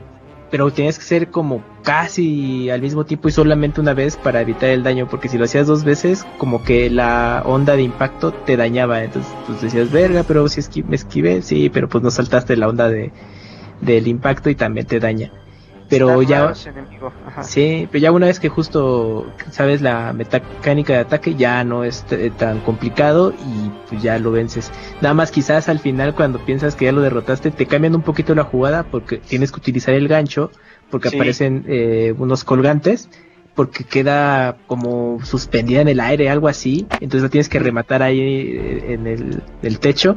Y si te apendejas o algo y te caes, pues tienes que repetir un poco esa última parte de la batalla y pues volver a utilizar el gancho, subir y treparte la araña y ya por fin despacharla. Sí, a mí no me costó mucho trabajo, pero uno o dos intentos sí, sí, sí le di. Y aparte es la pelea más vistosa de todas de las cuatro. Yo siento que es la, la que dices, ay, ven a un amigo, ven, güey, ven, a ver cómo juego esta madre. Y lo pones a pelear de la y dices, ay, güey, se ve chido. Se ve chido. Es que cuando las partes cuando se teletransporta y tú tienes también que moverte rápido, la verdad es que sí se ve, es más dinámico que con los otros jefes hasta ese momento, ¿no? Así es como que demasiado rápido lo que tienes que estar haciendo. Y eso, y ese dinamismo también le da, le da toque especial. Ya con el corazón de la araña que regresas con Samael y te dice, ah, pues ve a... ¿A dónde tienes que ir con este, con el otro ángel, no? Al, quinto castillo, bueno, al quinto calabozo. Ajá, te abre lo que es la torre para llegar hacia el destructor. Y eh, eh, en ese camino para llegar al destructor, pues primero te encuentras a, al Estraga, que es el, el, primer personaje grande que te encuentras al principio del juego, que es el que te mata, que te mata al principio. Y ahí es cuando tú llegas a cobrar venganza. Y, y hasta él lo presume, dice este yo soy el sirviente más poderoso del destructor y te voy a matar una segunda vez. Y no me acuerdo que le dice Guerra y dice, tu amo debería estar decepcionado porque esta vez se equivocó. Y está chido, pero antes de eso hay un puto calabozo súper largo, güey. Con este, con el ah, ángel. A ver, ahí tú no, pues el muy nada le gusta, yo creo que este menos. No, fíjate que este jefe se me hizo, bueno, el calabozo en sí se me hizo muy pinche largo. Eh, aunque pues se entiende porque pues técnicamente es como el calabozo final. Y aún sin contar el último acertijo que sí está pues, de rascarse la cabeza, como que sí pinches luces. se notó eh, muy eh, como que sí lo hicieron pensando que pues este era el, el último. De hecho, a mi jefe me gustó porque se me hizo más fácil, porque era como que un jefe más como un jefe asertivo que cualquier otra cosa. Sí, la verdad Nada más tenías que pegarle cierto número de veces.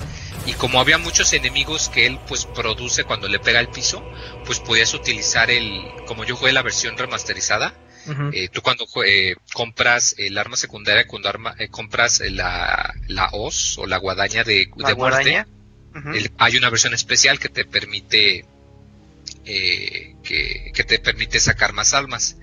Y si tú encuentras uno de los amuletos que te dan habilidades, hay cuatro, varios amuletos que te permiten dar más daño, este, generar más ira o que te curen poquito.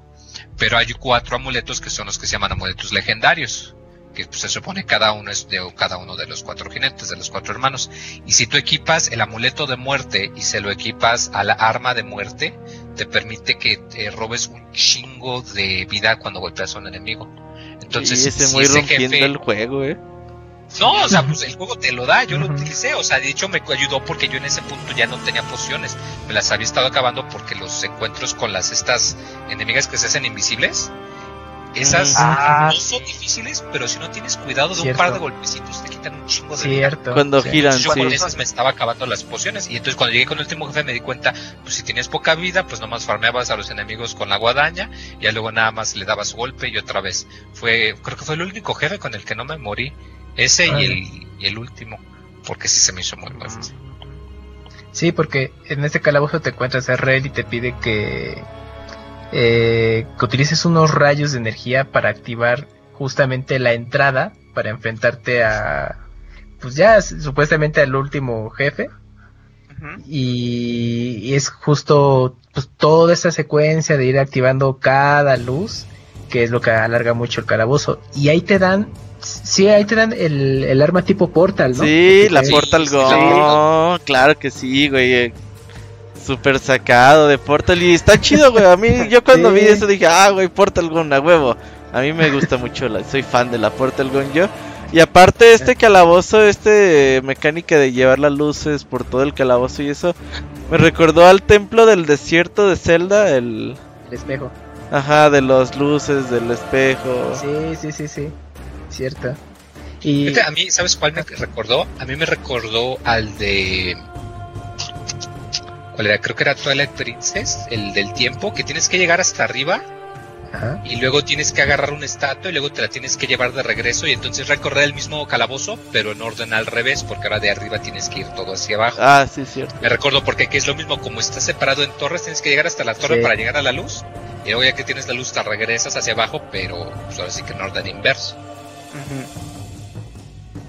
Sí, eso, eso eh, también ahí te cambian como el estilo de juego pues porque pues, no pensabas que Darksiders pues, utilizaras la Portal Gun y te dices, verga, y entonces eh, pues, cambia mucho como el sentido ahora de resolver el puzzle, de tienes que medir cuando se acercan dos columnas para que ya puedas saltar y llegar al otro lado. Eh, o sea, pues está, estuvo muy ingenioso. Obviamente ahí te toma un poquito más de tiempo resolver eh, correctamente pues cada sección porque pues la Portal Gun pues, obviamente te emocionas porque puedes llegar a ciertas secciones pero al mismo tiempo es como de ah ya la cagué a ver cómo era y pues te toma un rato pensarlo bien ah, nada más faltó que cuando Ajá, cuando usas la arma y dices, ay, aquí no era el, portal, aquí no tenía que poner el agujero para el portal. Luego para querer reiniciar todos los portales, dices, ¿dónde coloqué el primero? Se puede borrar, se puede borrar con un botón, ¿no supieron? Sí, con el L. ajá, pero luego, luego le, llegabas y no, no llegabas a encontrar bien la, primera entrada o la segunda, dices, ay, no puedo borrar, ya no puedo seguir aventando, no puedo hacer que la roja aparezca. yo nunca juegas Portal, loco, ni nunca. no, no, se ve que no. es, que sí me perdía. Ajá.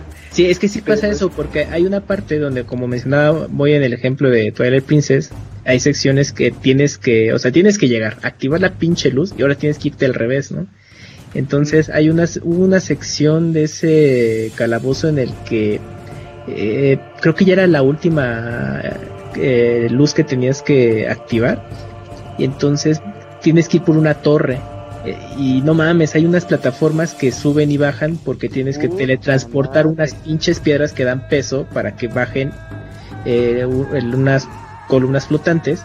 Cuando llegué ahí, dije, ah, pues, pues vas derecho hacia abajo, ¿no? No hay pedo, pero dices, no, es que tienes que, rebotar la pinche luz, pero es que dejé la, la, pinche piedra en esta columna y baja, no, no, ahí me tardó, un rato, ya está hasta la madre, porque justo eso me había confundido, porque fue un pedo para que resolverlo para el camino de ida, pero lo logré. Y luego era todavía desenmarañarlo para el de regreso. Y dije, verga, no lo puedo haber hecho más largo.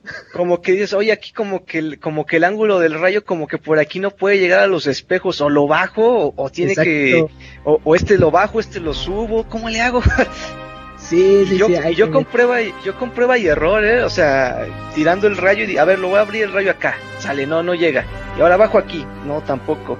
Y hasta como por la tercera, quinta vez ya, le, ya ni sé cómo lo resolví hasta que salió solito. Sí. No, no, sí está difícil ahí. Básicamente por lo que se hace pesado es porque con los acertijos, yo creo que es la parte más compleja de acertijos en el juego. Y ya ves que ahí es donde te encuentras a, a, Azrael, al ángel Azrael pues, que está prisionero, entonces te pues, pide ayuda. ajá, tienes que quitarle sus tres cadenas que tiene y cuando le quitas, o sea, resuelves como la primera parte y dices, a huevo, ya va a estar libre. No, pues apenas es la primera cadena, otra es, no, hija tu madre.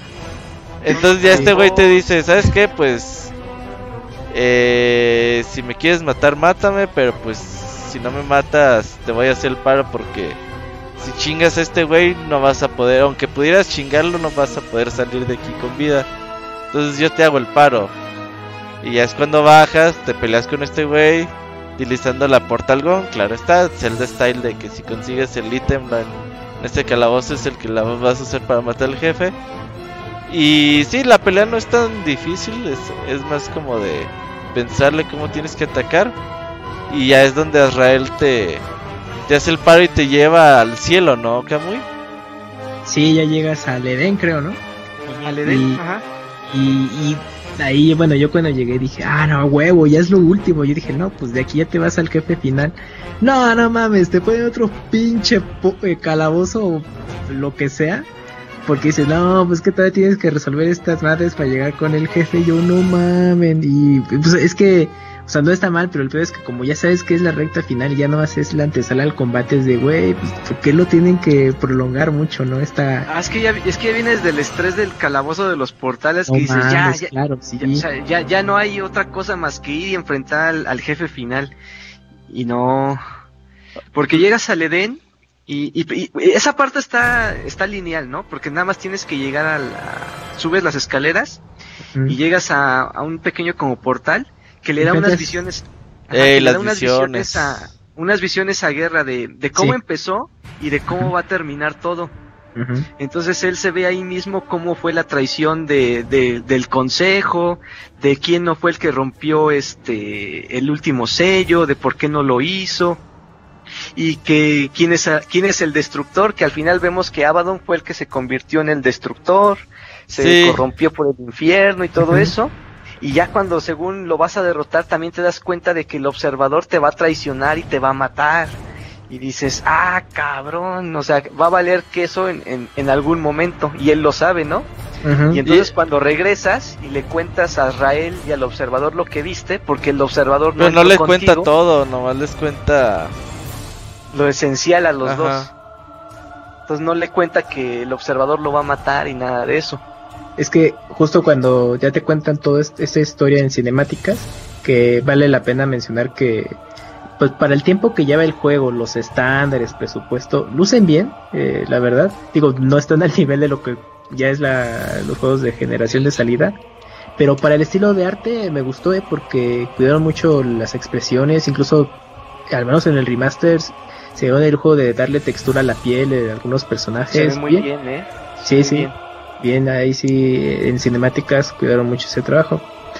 Eh, después de toda, toda esta historia de revelación para guerra, es cuando dices, no, pues ya vienen los chingadazos. Y eh, lo que yo me decía, de que todavía te faltaba un tramo más, es porque tienes que juntar la espada del Armageddon. Y son, creo que siete partes, ¿no? Siete partes, siete. Y entonces tú dices, la primera te la ponen en chinga. Ah, no mames. Eh, digamos que son seis, ¿no? Digamos ah. que son seis que tienes que encontrar. Y la primera está justo en el desierto, donde enfrentaste al gusano y te dices, ah, ya huevo, ya. Y entonces ves tu mapa y tú dices, ah, pues en chinga voy, ¿no? Me teletransporto y llego, ¿no? Pero pues, ah, pero el pedo es dónde chingados está el fragmento de la espada. Entonces ahí tienes que estar recorriendo el escenario y justo llegar a, secciones del nivel que no podías llegar antes. Y pues eso es como de, pues a lo mejor ya como, como ya tienes la ansia de llegar al final, dices, verga, es que todavía tengo que poner a buscar a estas madres y pues todavía tienes que tener más eh, enfrentamientos y todo eso, entonces sí, aunque es un poquito lineal este asunto, o sea, te, te obliga el juego a recorrer zonas que ya visitaste para conseguir esto. Sí. Eh, ahí en... Ajá. Dale, dale, lo Ahí en la búsqueda de esos fragmentos todavía tenemos un enfrentamiento que va a ser clave ya para ah, el claro del juego. Dale, que es cuando que es cuando te enfrentas a, a Uriel, que es la, la chava ángel que, te, que te sigue odiando. Y ella, para que no evites el enfrentamiento, hace hace la, la convocación de. Ay, no me acuerdo cómo se llama esa cosa. Es un tipo de duelo. Es un tipo de duelo a muerte. y una vez no, no, me voy, pero tú no te vayas, nomás así solitos nos damos cachetadas y ya.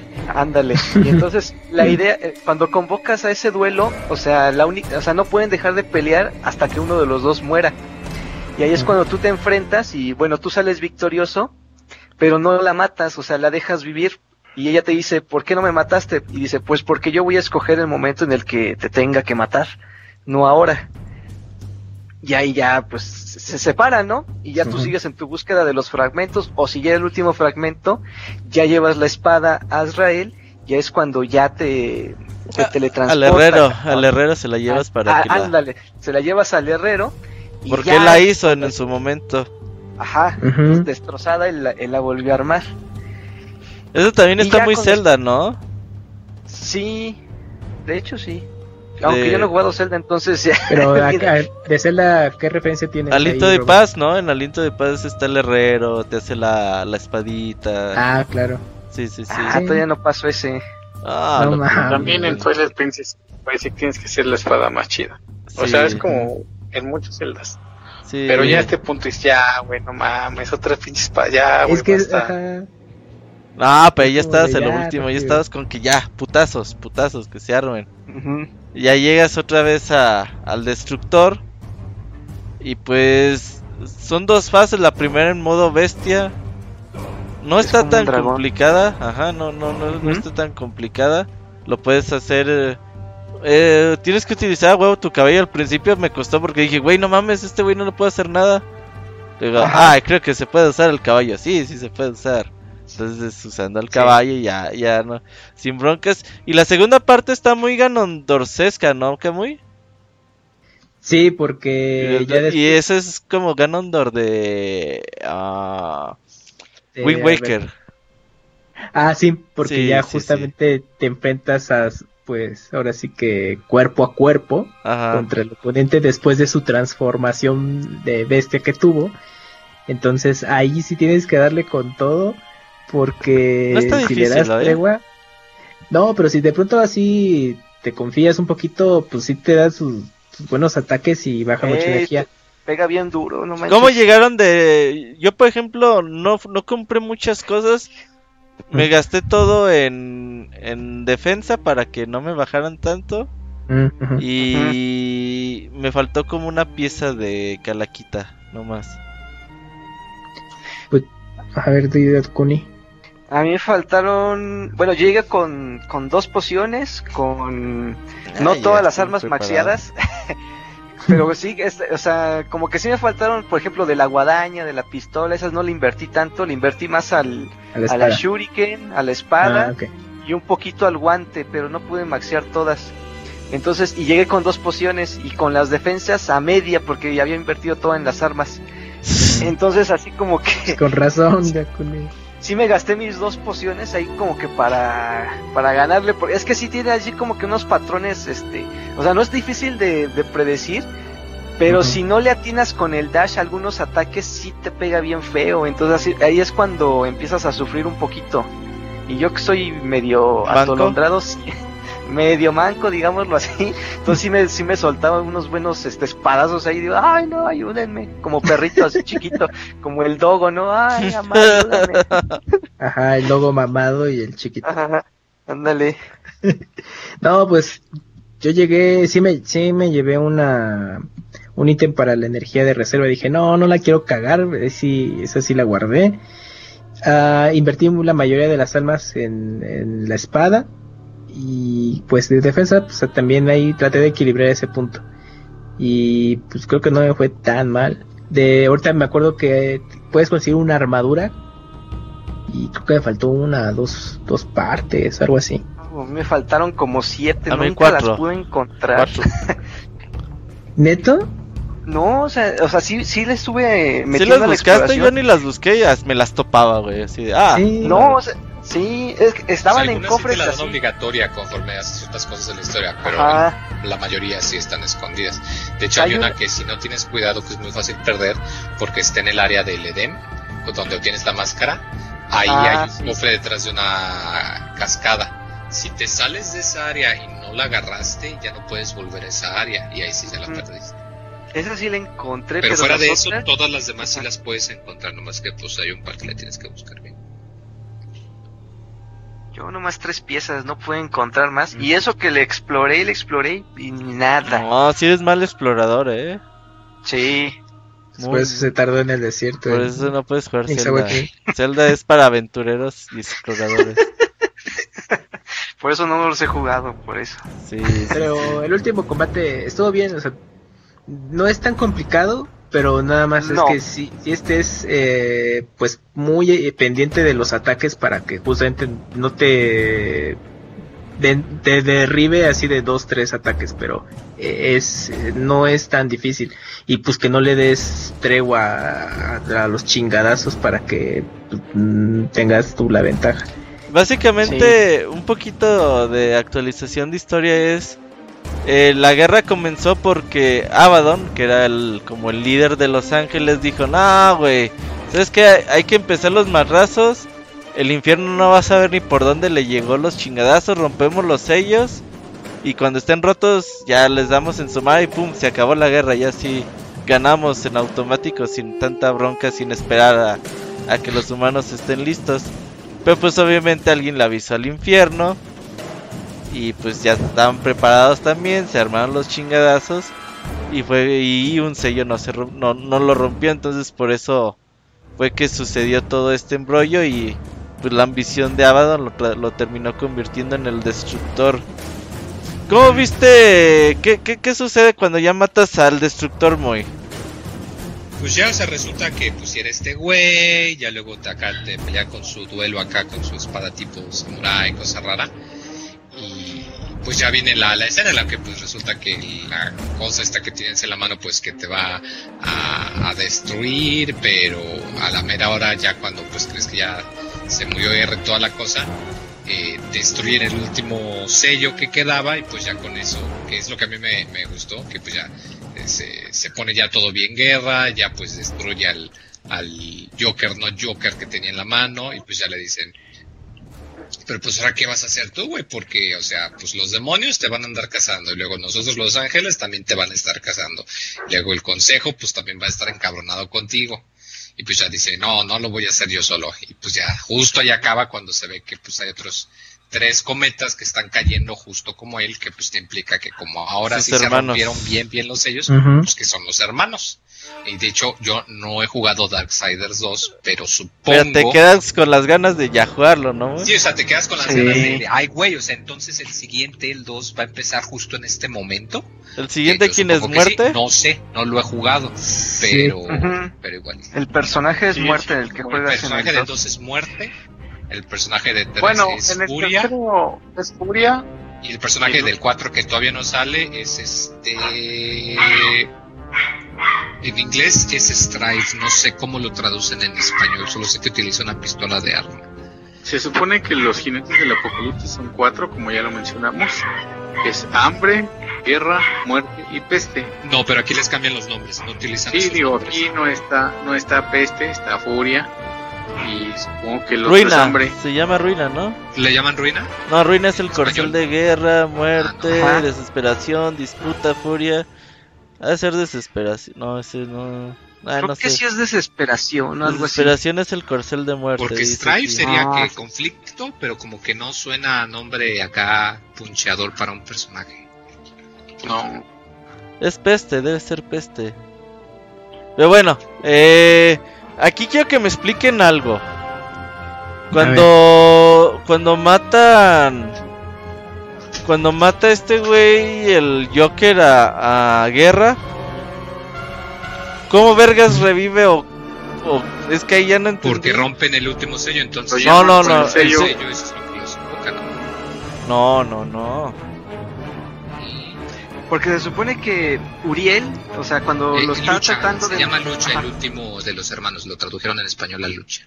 Okay. Perdón, ya, sí se supone que cuando este observador está ya, o sea, no, ya va a terminar con la vida de guerra, llega Uriel y, cumple el pacto, ¿no? O sea, el, pacto se cumple que ellos habían tenido, entonces ella este, sale como victoriosa y el observador se enoja, le dice, ¿qué, hiciste, no? Y te dice, te voy a... Ah, sí, es que ella lo mata, güey. Ajá. Pero, ¿lo mata o no lo mata? Es que... Él ve eso y por eso la deja vivo. Para que ella cumpla su papel. Ajá. Según yo, o sea, tengo entendido sí lo mató porque el pacto es a fuerza que lo tiene que matar. Entonces, en teoría, Guerra murió en ese momento.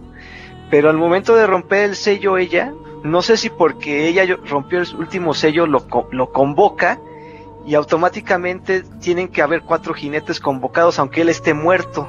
Mm o, no entiendo si él por no haber cumplido su labor como jinete, ah, porque no se rompió los siete sellos, eh, no sé, es, es, como dice Robert. Es que queda abierto.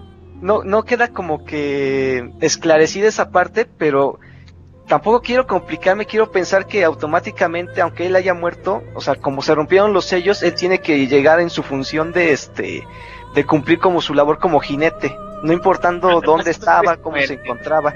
Son inmortales. Quiero pensar que fue así.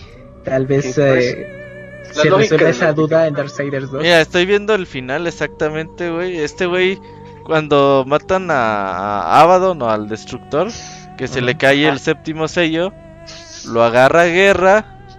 Guerra ya quiere destruir el sello, pero el Joker no lo deja, güey. Entonces, básicamente ahí es donde explican que, pues la verdad es que el consejo fue el que planeó todo, güey. Lo engañaron a, a Guerra. Exacto, y, al, y a este Abaddon y a todos, güey. O sea, porque estos eran los güeyes que querían que empezaran y el Joker ya no lo deja, toma el sello y pues ahorita les digo qué pasa porque lo estoy viendo, güey. Llega Uriel. Llega Uriel, atraviesa con la espada a, guerra. a, guerra. Ah, sí. Y Uriel lo atraviesa con la espada y, y rompen el sello, güey, a continuación y lo como que lo vuelven a convocar. Asunto resuelto. El pedo es que lo matan y revive ya. Sí. Sí, entonces, sí, entonces tiene lógica, el sello lo revivió, exactamente, sí. Y aquí, como dice Moy, en este punto se ve que bajan tres cometas, que dijimos que era muerte, furia y lucha, mucha lucha. Mucha lucha. Mucha lucha. Eh, y pues obviamente te deja el panorama abierto para tres partes más, pero pues aquí fue cuando empezaron, o bueno, se que acrecentaron los pedos de de dinero de THQ y apareció su, como les decía, su Final Fantasy que era, no, pues si no vendemos un chingo con Darksiders 2. Darksiders 2, pues ya valimos pistola. Entonces, ay, sí, todo el mundo, no, sí, vamos a comprarlo. Y pum, ¿no? Se chingó se fue a la bancarrota y empezaron a vender todas sus cosas. Y no, pues dame, ¿cuánto traes? No, pues tres botones, dame la franquicia de Darksiders, órale. No, sí, hecho... vendieron todas sus franquicias bien cabrón. Sí, a, destajo. no, no, no THQ, no. THQ regresó. Ah, bueno, ahí quién sabe qué business habrá hecho para que regresara THQ, porque fue como un poco extraño que de la nada, ah, THQ regresa, pero ahora es THQ Nordic. Y, sigue cometiendo los mismos errores. Esa, exactamente. Como Final Fantasy se ha de haber fusionado con otra empresa y ya cambió de nombre y todo. Ándale, pero se mantuvo el THQ. Es que eh, eh, estaba la empresa que se llamaba Nordic. Ajá. Y por ahí le metieron varo a, y recuperaron a THQ, recuperaron franquicias que habían vendido. Y estuvieron relanzando juegos pues para sacar dinero fácil, güey. Como por ejemplo esta remasterización de Darksiders, la del 2, eh, etcétera, etcétera, etcétera. El 3, ¿no? También. Sí, te inician el 3. Al 3 no le fue nada bien. Básicamente. Me acuerdo que de hecho al poco tiempo lo estaban regalando en Plus el mismo año que salió, si no me equivoco. Básicamente Isaac dice que. Pues estos juegos, el 1 y el 2, sobre todo el 2 es muy. son celdas como tal. Y el 3 ya es como un Dark Souls. Entonces cambian diferente pues, el gameplay y todo eso y, como que mucha gente desde acá donde Isaac dice que sigue estando bien el juego, pero pues que es Dark Souls, güey, que ya no es como Zelda, pues. Es que lo que le afectó al, a la serie, a la franquicia, bueno, fue todo ese desmadre de THQ que comentamos y que a partir de la tercera entrega ya el equipo desarrollador original Bill Games pues ya se había deshecho bueno, no es hecho, se, ya no existía más bien, ya, ya no existía el, desarrollador y obviamente ya Joe Madurera ya no estaba involucrado. Y, obviamente pues cambió de manos, aunque quizás parte del equipo original esté en la franquicia de la tercera entrega, pues yo creo que se fueron más por la tendencia de que está de moda, ah, pues estos juegos de Dark Souls y pues por eso el 3 cambió radicalmente su estilo de juego. Por ahí se ve. Sí, Dark Souls básicamente es como eh, copia de varias mecánicas de juegos que eran famosos en ese momento. No está mal, la verdad que yo disfruté como tal mucho el juego. Eh, sobre todo la historia. El gameplay, pues para 10 años que ha envejecido, lo sigo notando bien, pero sí ya no es como tan disfrutable como, como podría serlo quizás cuando salió. Ah, pero la, la historia sobre todo ese final que vas a hacer la guerra tú solo. No, no estoy solo. dices, ay, güey, ya son los cuatro. Y tengo muchas ganas de, o sea, de jugar Darksiders 2. Sin duda lo voy a jugar. Y es que durante el. No, dale, dale. Perdón, Robert. Durante el desarrollo de la primera entrega, pues siempre se manejó. Ah, es que son los cuatro jinetes del apocalipsis. Y pues vas a. Primero vas a jugar con guerra. Entonces, se empezó a crear como esta mm, pues este hecho de que serían cuatro entregas y ya con el tiempo pues el equipo de pues sí lo había confirmado pues si nos va bien pues queremos hacer justamente las cuatro entregas que correspondan a cada jinete. Y el primer juego le fue muy bien en crítica. Ah, de hecho pues terminó vendiendo un millón de copias a nivel mundial que dices ah pues está bastante bien para un juego quizás no bueno una IP nueva Ajá. Eh, el segundo juego también le fue bastante bien en la crítica, pero pues ya todo lo que envolvía a THQ pues le, afectó muchísimo. Y también la mm, visión de Joe Madurera era todavía crear una cosa muy grande con Darksiders porque estaba contemplado hacerlo eh, hacer una versión en cómic. De hecho salieron cómics que servían de precuela a Darksiders al primero y al segundo que servía de puente. Y también tenía la intención de vender los derechos a, para cine, alguna productora ahí hollywoodense para que llegara justamente... el cine quedaría un chingo. El, concepto a cine, ajá, pero pues solo se quedó en buenas intenciones, ¿no? Entonces... Pues por ahorita solamente los videojuegos que lleva tres eh, canónicos y un spin-off. ¿Con qué sensaciones te quedaste muy?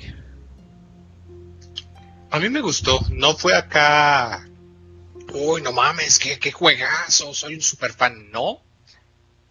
Pero siento que está bien, o sea, es un juego pues divertido, está entretenido, como que no revoluciona nada el género de acción-aventura y en vez de eso como que toma los elementos de, otras franquicias y los mezcla, como que ve las cosas que sí sirven y las mezcla pues de una manera que tiene mucho sentido. Eh, y pues al menos sí, la, lo que sí les respeto es que acaban el juego de esa manera, y que dejándote con un chorro de ganas de ver qué es lo que pasa a, continuación. Como final de temporada de serie, ¿no?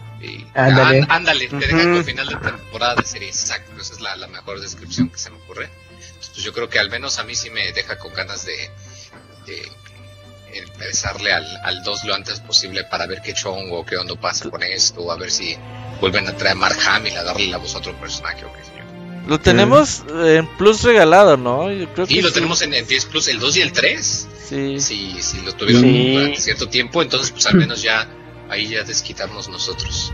Exactamente, ahí ya por fin se está pagando la, la, la cuenta de PlayStation Plus. ¿Tú, Paco?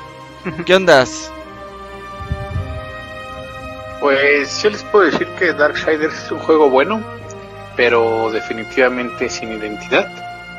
No tiene una personalidad propia, por lo tanto, pues siempre lo estamos comparando con otros títulos que ya mencionamos.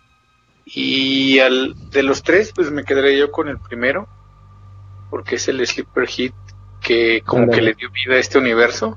Y no fue un hit, o sea, no, es Sleeper Hit porque obviamente fue de boca en boca tenemos al maníaco de Lisa que no jueguen Darksiders. Creo que el 2 fue el mejorcito. Es que pulieron ya muchas cosas de lo. Obviamente, pues pulen muchas cosas. Es como mejor de los Uncharted, es el 2. Ándale. Prince of, Persia también. El de eh, no, es el de Samsung, también es el otro.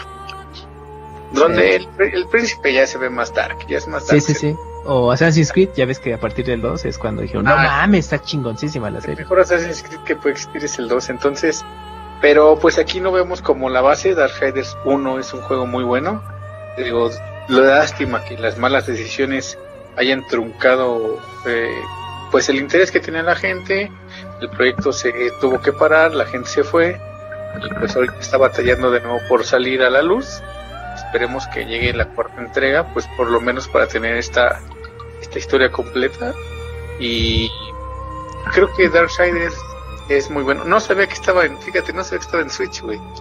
Ahorita que lo están porque digo, ya tiene muchos años que lo jugué, entonces dije. Mira, Paco, hasta con decirte que llegó a Wii U. Pero bien chistoso el caso de Wii U ah, porque. Una cosa es que llegue Wii U, otra que hubiera copias, güey. Porque Darksiders 2 se lanzó en Play, en Xbox 360, Play 3 y Wii U. Y si era súper raro porque el primero nunca llegó. Pero un par de años después, con esto desmadre de, pues vamos a relanzar el primero otra vez, que en remaster llegó a Wii U y fue de los últimos. Para que si más gente lo conozca, de verdad que eso de que no me gustan las reediciones, pues, no la compres, güey. Exacto. Pero para la gente que, que, no conoce, pues es una buena opción. Madre, sí. Exacto. Porque pues de qué nos sirve, ah, yo me acuerdo que ese juego está bien bueno, pero no quiero que tú lo juegues para que no, pues, no, güey, obviamente juégalo para que tengas tu propia opinión. Entonces, pues yo me quedo con eso de que Darksiders pudo haber sido más. Ok, oye, y nada más para terminar, eh, en Amazon hay una serie de las originales de... Se llama The Good Omens, creo. Ah, sí. Ah, sí, sí. Más o menos, más o menos es un tema similar al de Darksiders sin jinetes. No, también salen los jinetes, ya me acordé, spoiler.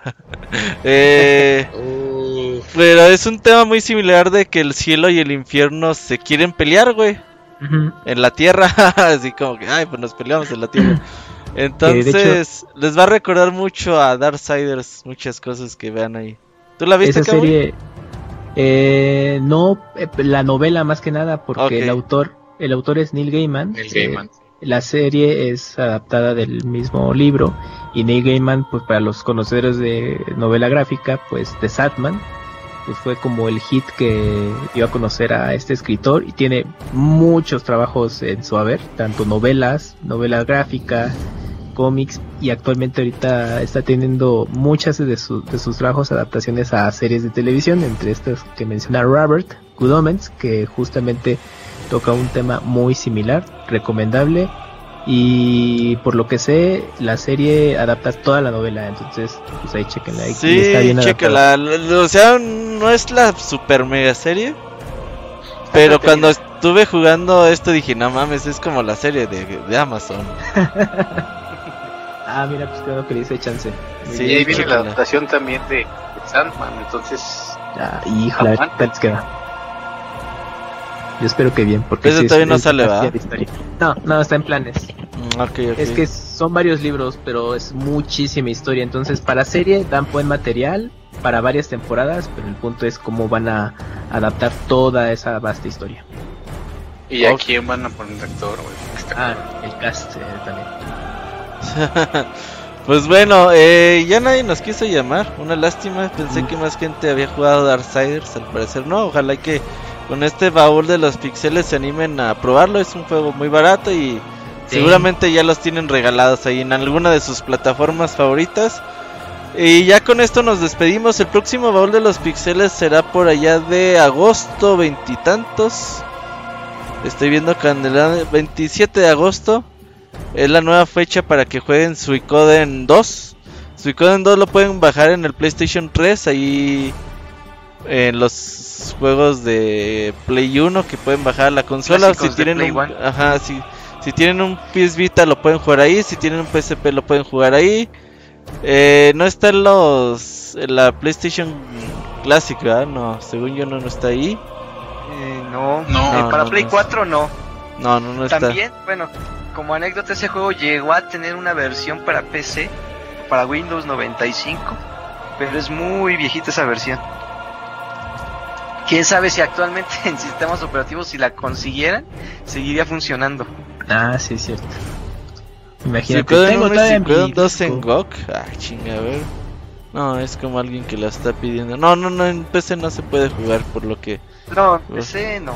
Échale ganas, es un juego como de 40 horas más o menos. Dice lo que que dura 20, no es cierto, güey, para nada.